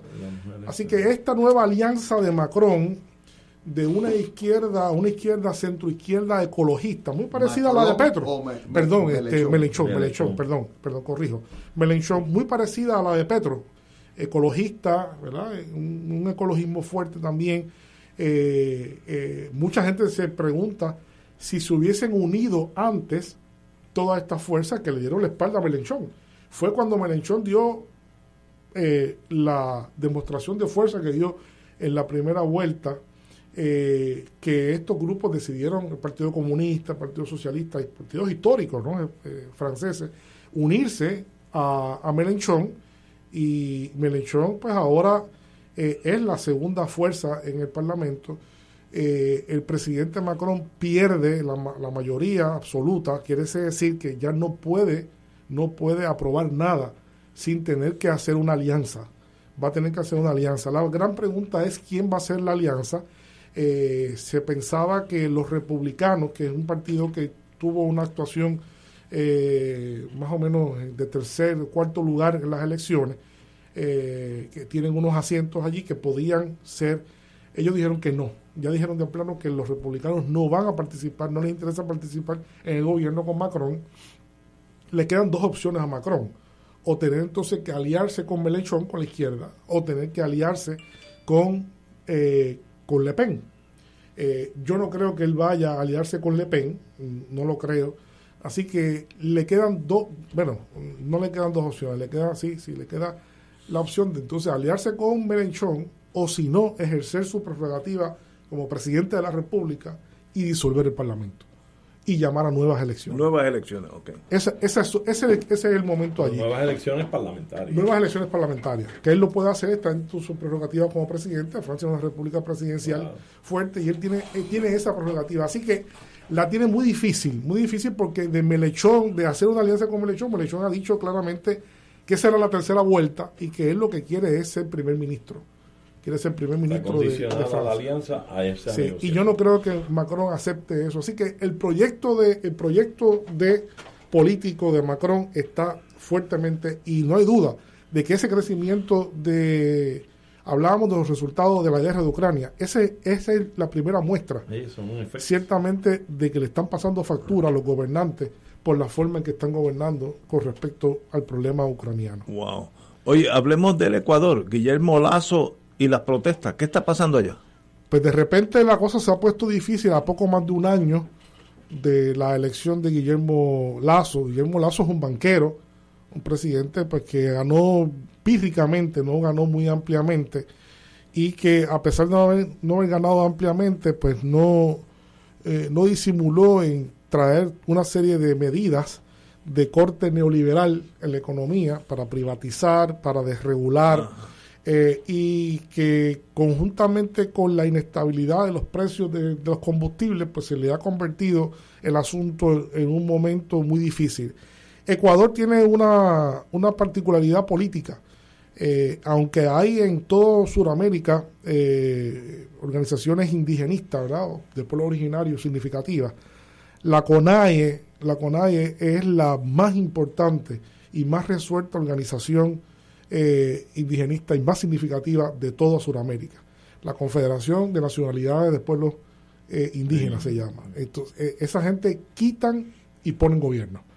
ciertamente, y ellos apoyaron virtualmente con las muelas de atrás, apoyaron a Lazo para alejarse un poco del, tema de Correa y el candidato que trajo Correa, que no, estaba clara la distancia entre uno y otro, y ahora pues ciertamente están eh, exigiéndole al presidente una serie de medidas entre, entre las que le pide bajar drásticamente el costo de la energía eh, y la situación se ha puesto muy difícil. Hoy, hoy en Ecuador, eh, una manifestación de convergencia de distintas localidades que llegaba a Quito fue disuelta con gases lacrimógenos, muy, muy difícil la situación.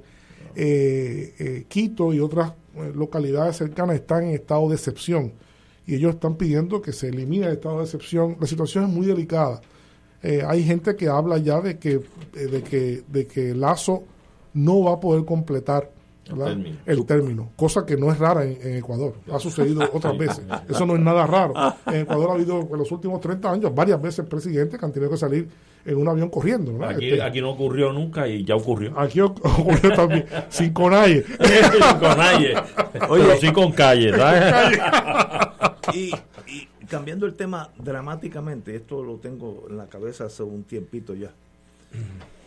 ¿Cuál es el rol de Cuba, si alguno, aquella Cuba que nosotros lo que tenemos algunas canas, que somos, que somos nosotros cuatro, recordamos aquella Cuba revolucionaria, de, en su juventud, Fidel Castro, el Che Guevara, por el mundo entero haciendo la revolución. Y hoy Cuba casi no sale en las noticias, está callada. ¿Qué pasa? ¿O qué rol tiene Cuba, si alguno, en nuestra América?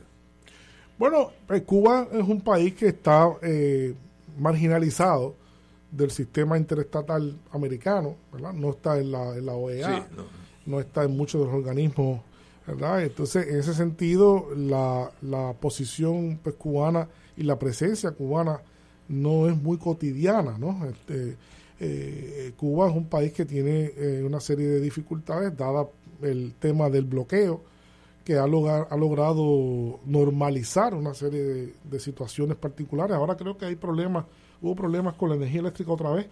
Eh, el presidente, tú sabes que él es ingeniero eléctrico. Ah, no sabía. Energético, sí, graduado de la CUJAE. De, profesión. Pues él ha hecho una ha tomado un paso político fantástico y es que él convocó a la prensa para él personalmente explicarle al país el problema energético, con las pizarras al frente y manejando el idioma a nivel pericial. Y a partir del viernes ha ido visitando todas las centrales eléctricas del país, una por una. Es como si, como si este, ¿cómo que se llama? Pierluisi fuera aquí a Cataño y después fuera a Salinas, a las centrales. Él se ha metido una a una. Pero porque hay problemas de producción. Sí, sí. Yo creo que eso en parte, eso en parte igualito que Pierluisi. No, no, pero fuera de broma, yo creo que eso en parte responde al modelo que, que implantó un Fidel Castro, que sí lo hacía, sí lo hacía. Pero yo quería eh, acotar, Carlos, yo no sé si tú coincides conmigo y Rafi, que a pesar, a pesar de que ya no hay un Fidel Castro que era muy vocal, vertía opiniones constantes sobre los temas y los asuntos de nuestro hemisferio, América Latina y demás, y mundiales también. Pero Cuba, por el ejemplo que ha dado de pujanza, de lucha por la dignidad y los principios y demás en términos ideológicos y morales, sigue siendo un referente a pesar de ese silencio que plantea. Hoy no sale, yo leo la prensa del mundo, Cuba no se menciona ya, pero sigue siendo Venezuela se menciona 10 veces más que Cuba. pero metió una cumbre, metió una contracumbre. Sí, antes de la de semana antes de Los Ángeles. Pero en el metió mundo, 12 el alba, el alba, la del alba, la, del alba, pero en el mundo latinoamericano, si nos concentramos en, nuestro hemisferio, de eso que yo estoy hablando. Eh, Cuba no. no es que la OEA no existe, Ignacio. No, no, eso nunca ha existido. La OEA eso es un cuento. no, no, aguanta, aguanta. eso no existe. No, no. tenemos que irnos, te voy a decir con, con, qué yo me voy con la OEA. Cuando nosotros estudiábamos en Washington, éramos jovencitos. Ah, bueno, tú y Yeyo. Sí, Yeyo. Los sábados siempre había fiestas. Pero eso no era cacheteando, era, era por la puerta de atrás, ¿verdad? No, no, era cacheteando. no, era, la OEA ofrecía a los estudiantes latinoamericanos todos los sábados por la noche como un bailecito, una cosita. un ¿En Nueva York? ¿En Nueva York? No, en, Washington. Ah, en Washington, Washington. Y Yello y yo tropezamos allí varias veces. en, busca de mejores horizontes. Oye, los tenían dormidos todos esos muchachitos. Me lo imagino, me lo imagino. Severino, como siempre, un privilegio tener no, el privilegio es mío, de verdad gracias. tuve muchas quejas de nuestra fanaticada sobre su ausencia. no, nos perdonen nos perdonen. además además hay que hay que el intelecto también hay que cultivarlo así que salir y ver otras cosas. un chocolatito yo todavía hay que esperar lo que traiga Julio que hizo unas ofertas de unos guineos una cosa. que el intelecto hay que cultivarlo tengo dos partidos mayoritarios que quieren hablar contigo sobre eso. A ver, si cultiva algo. Bueno, vamos a ver si tienen algo que cultivar. Vamos a empezar por ahí. Si queda tierra fértil. Señores, hasta mañana, amigos.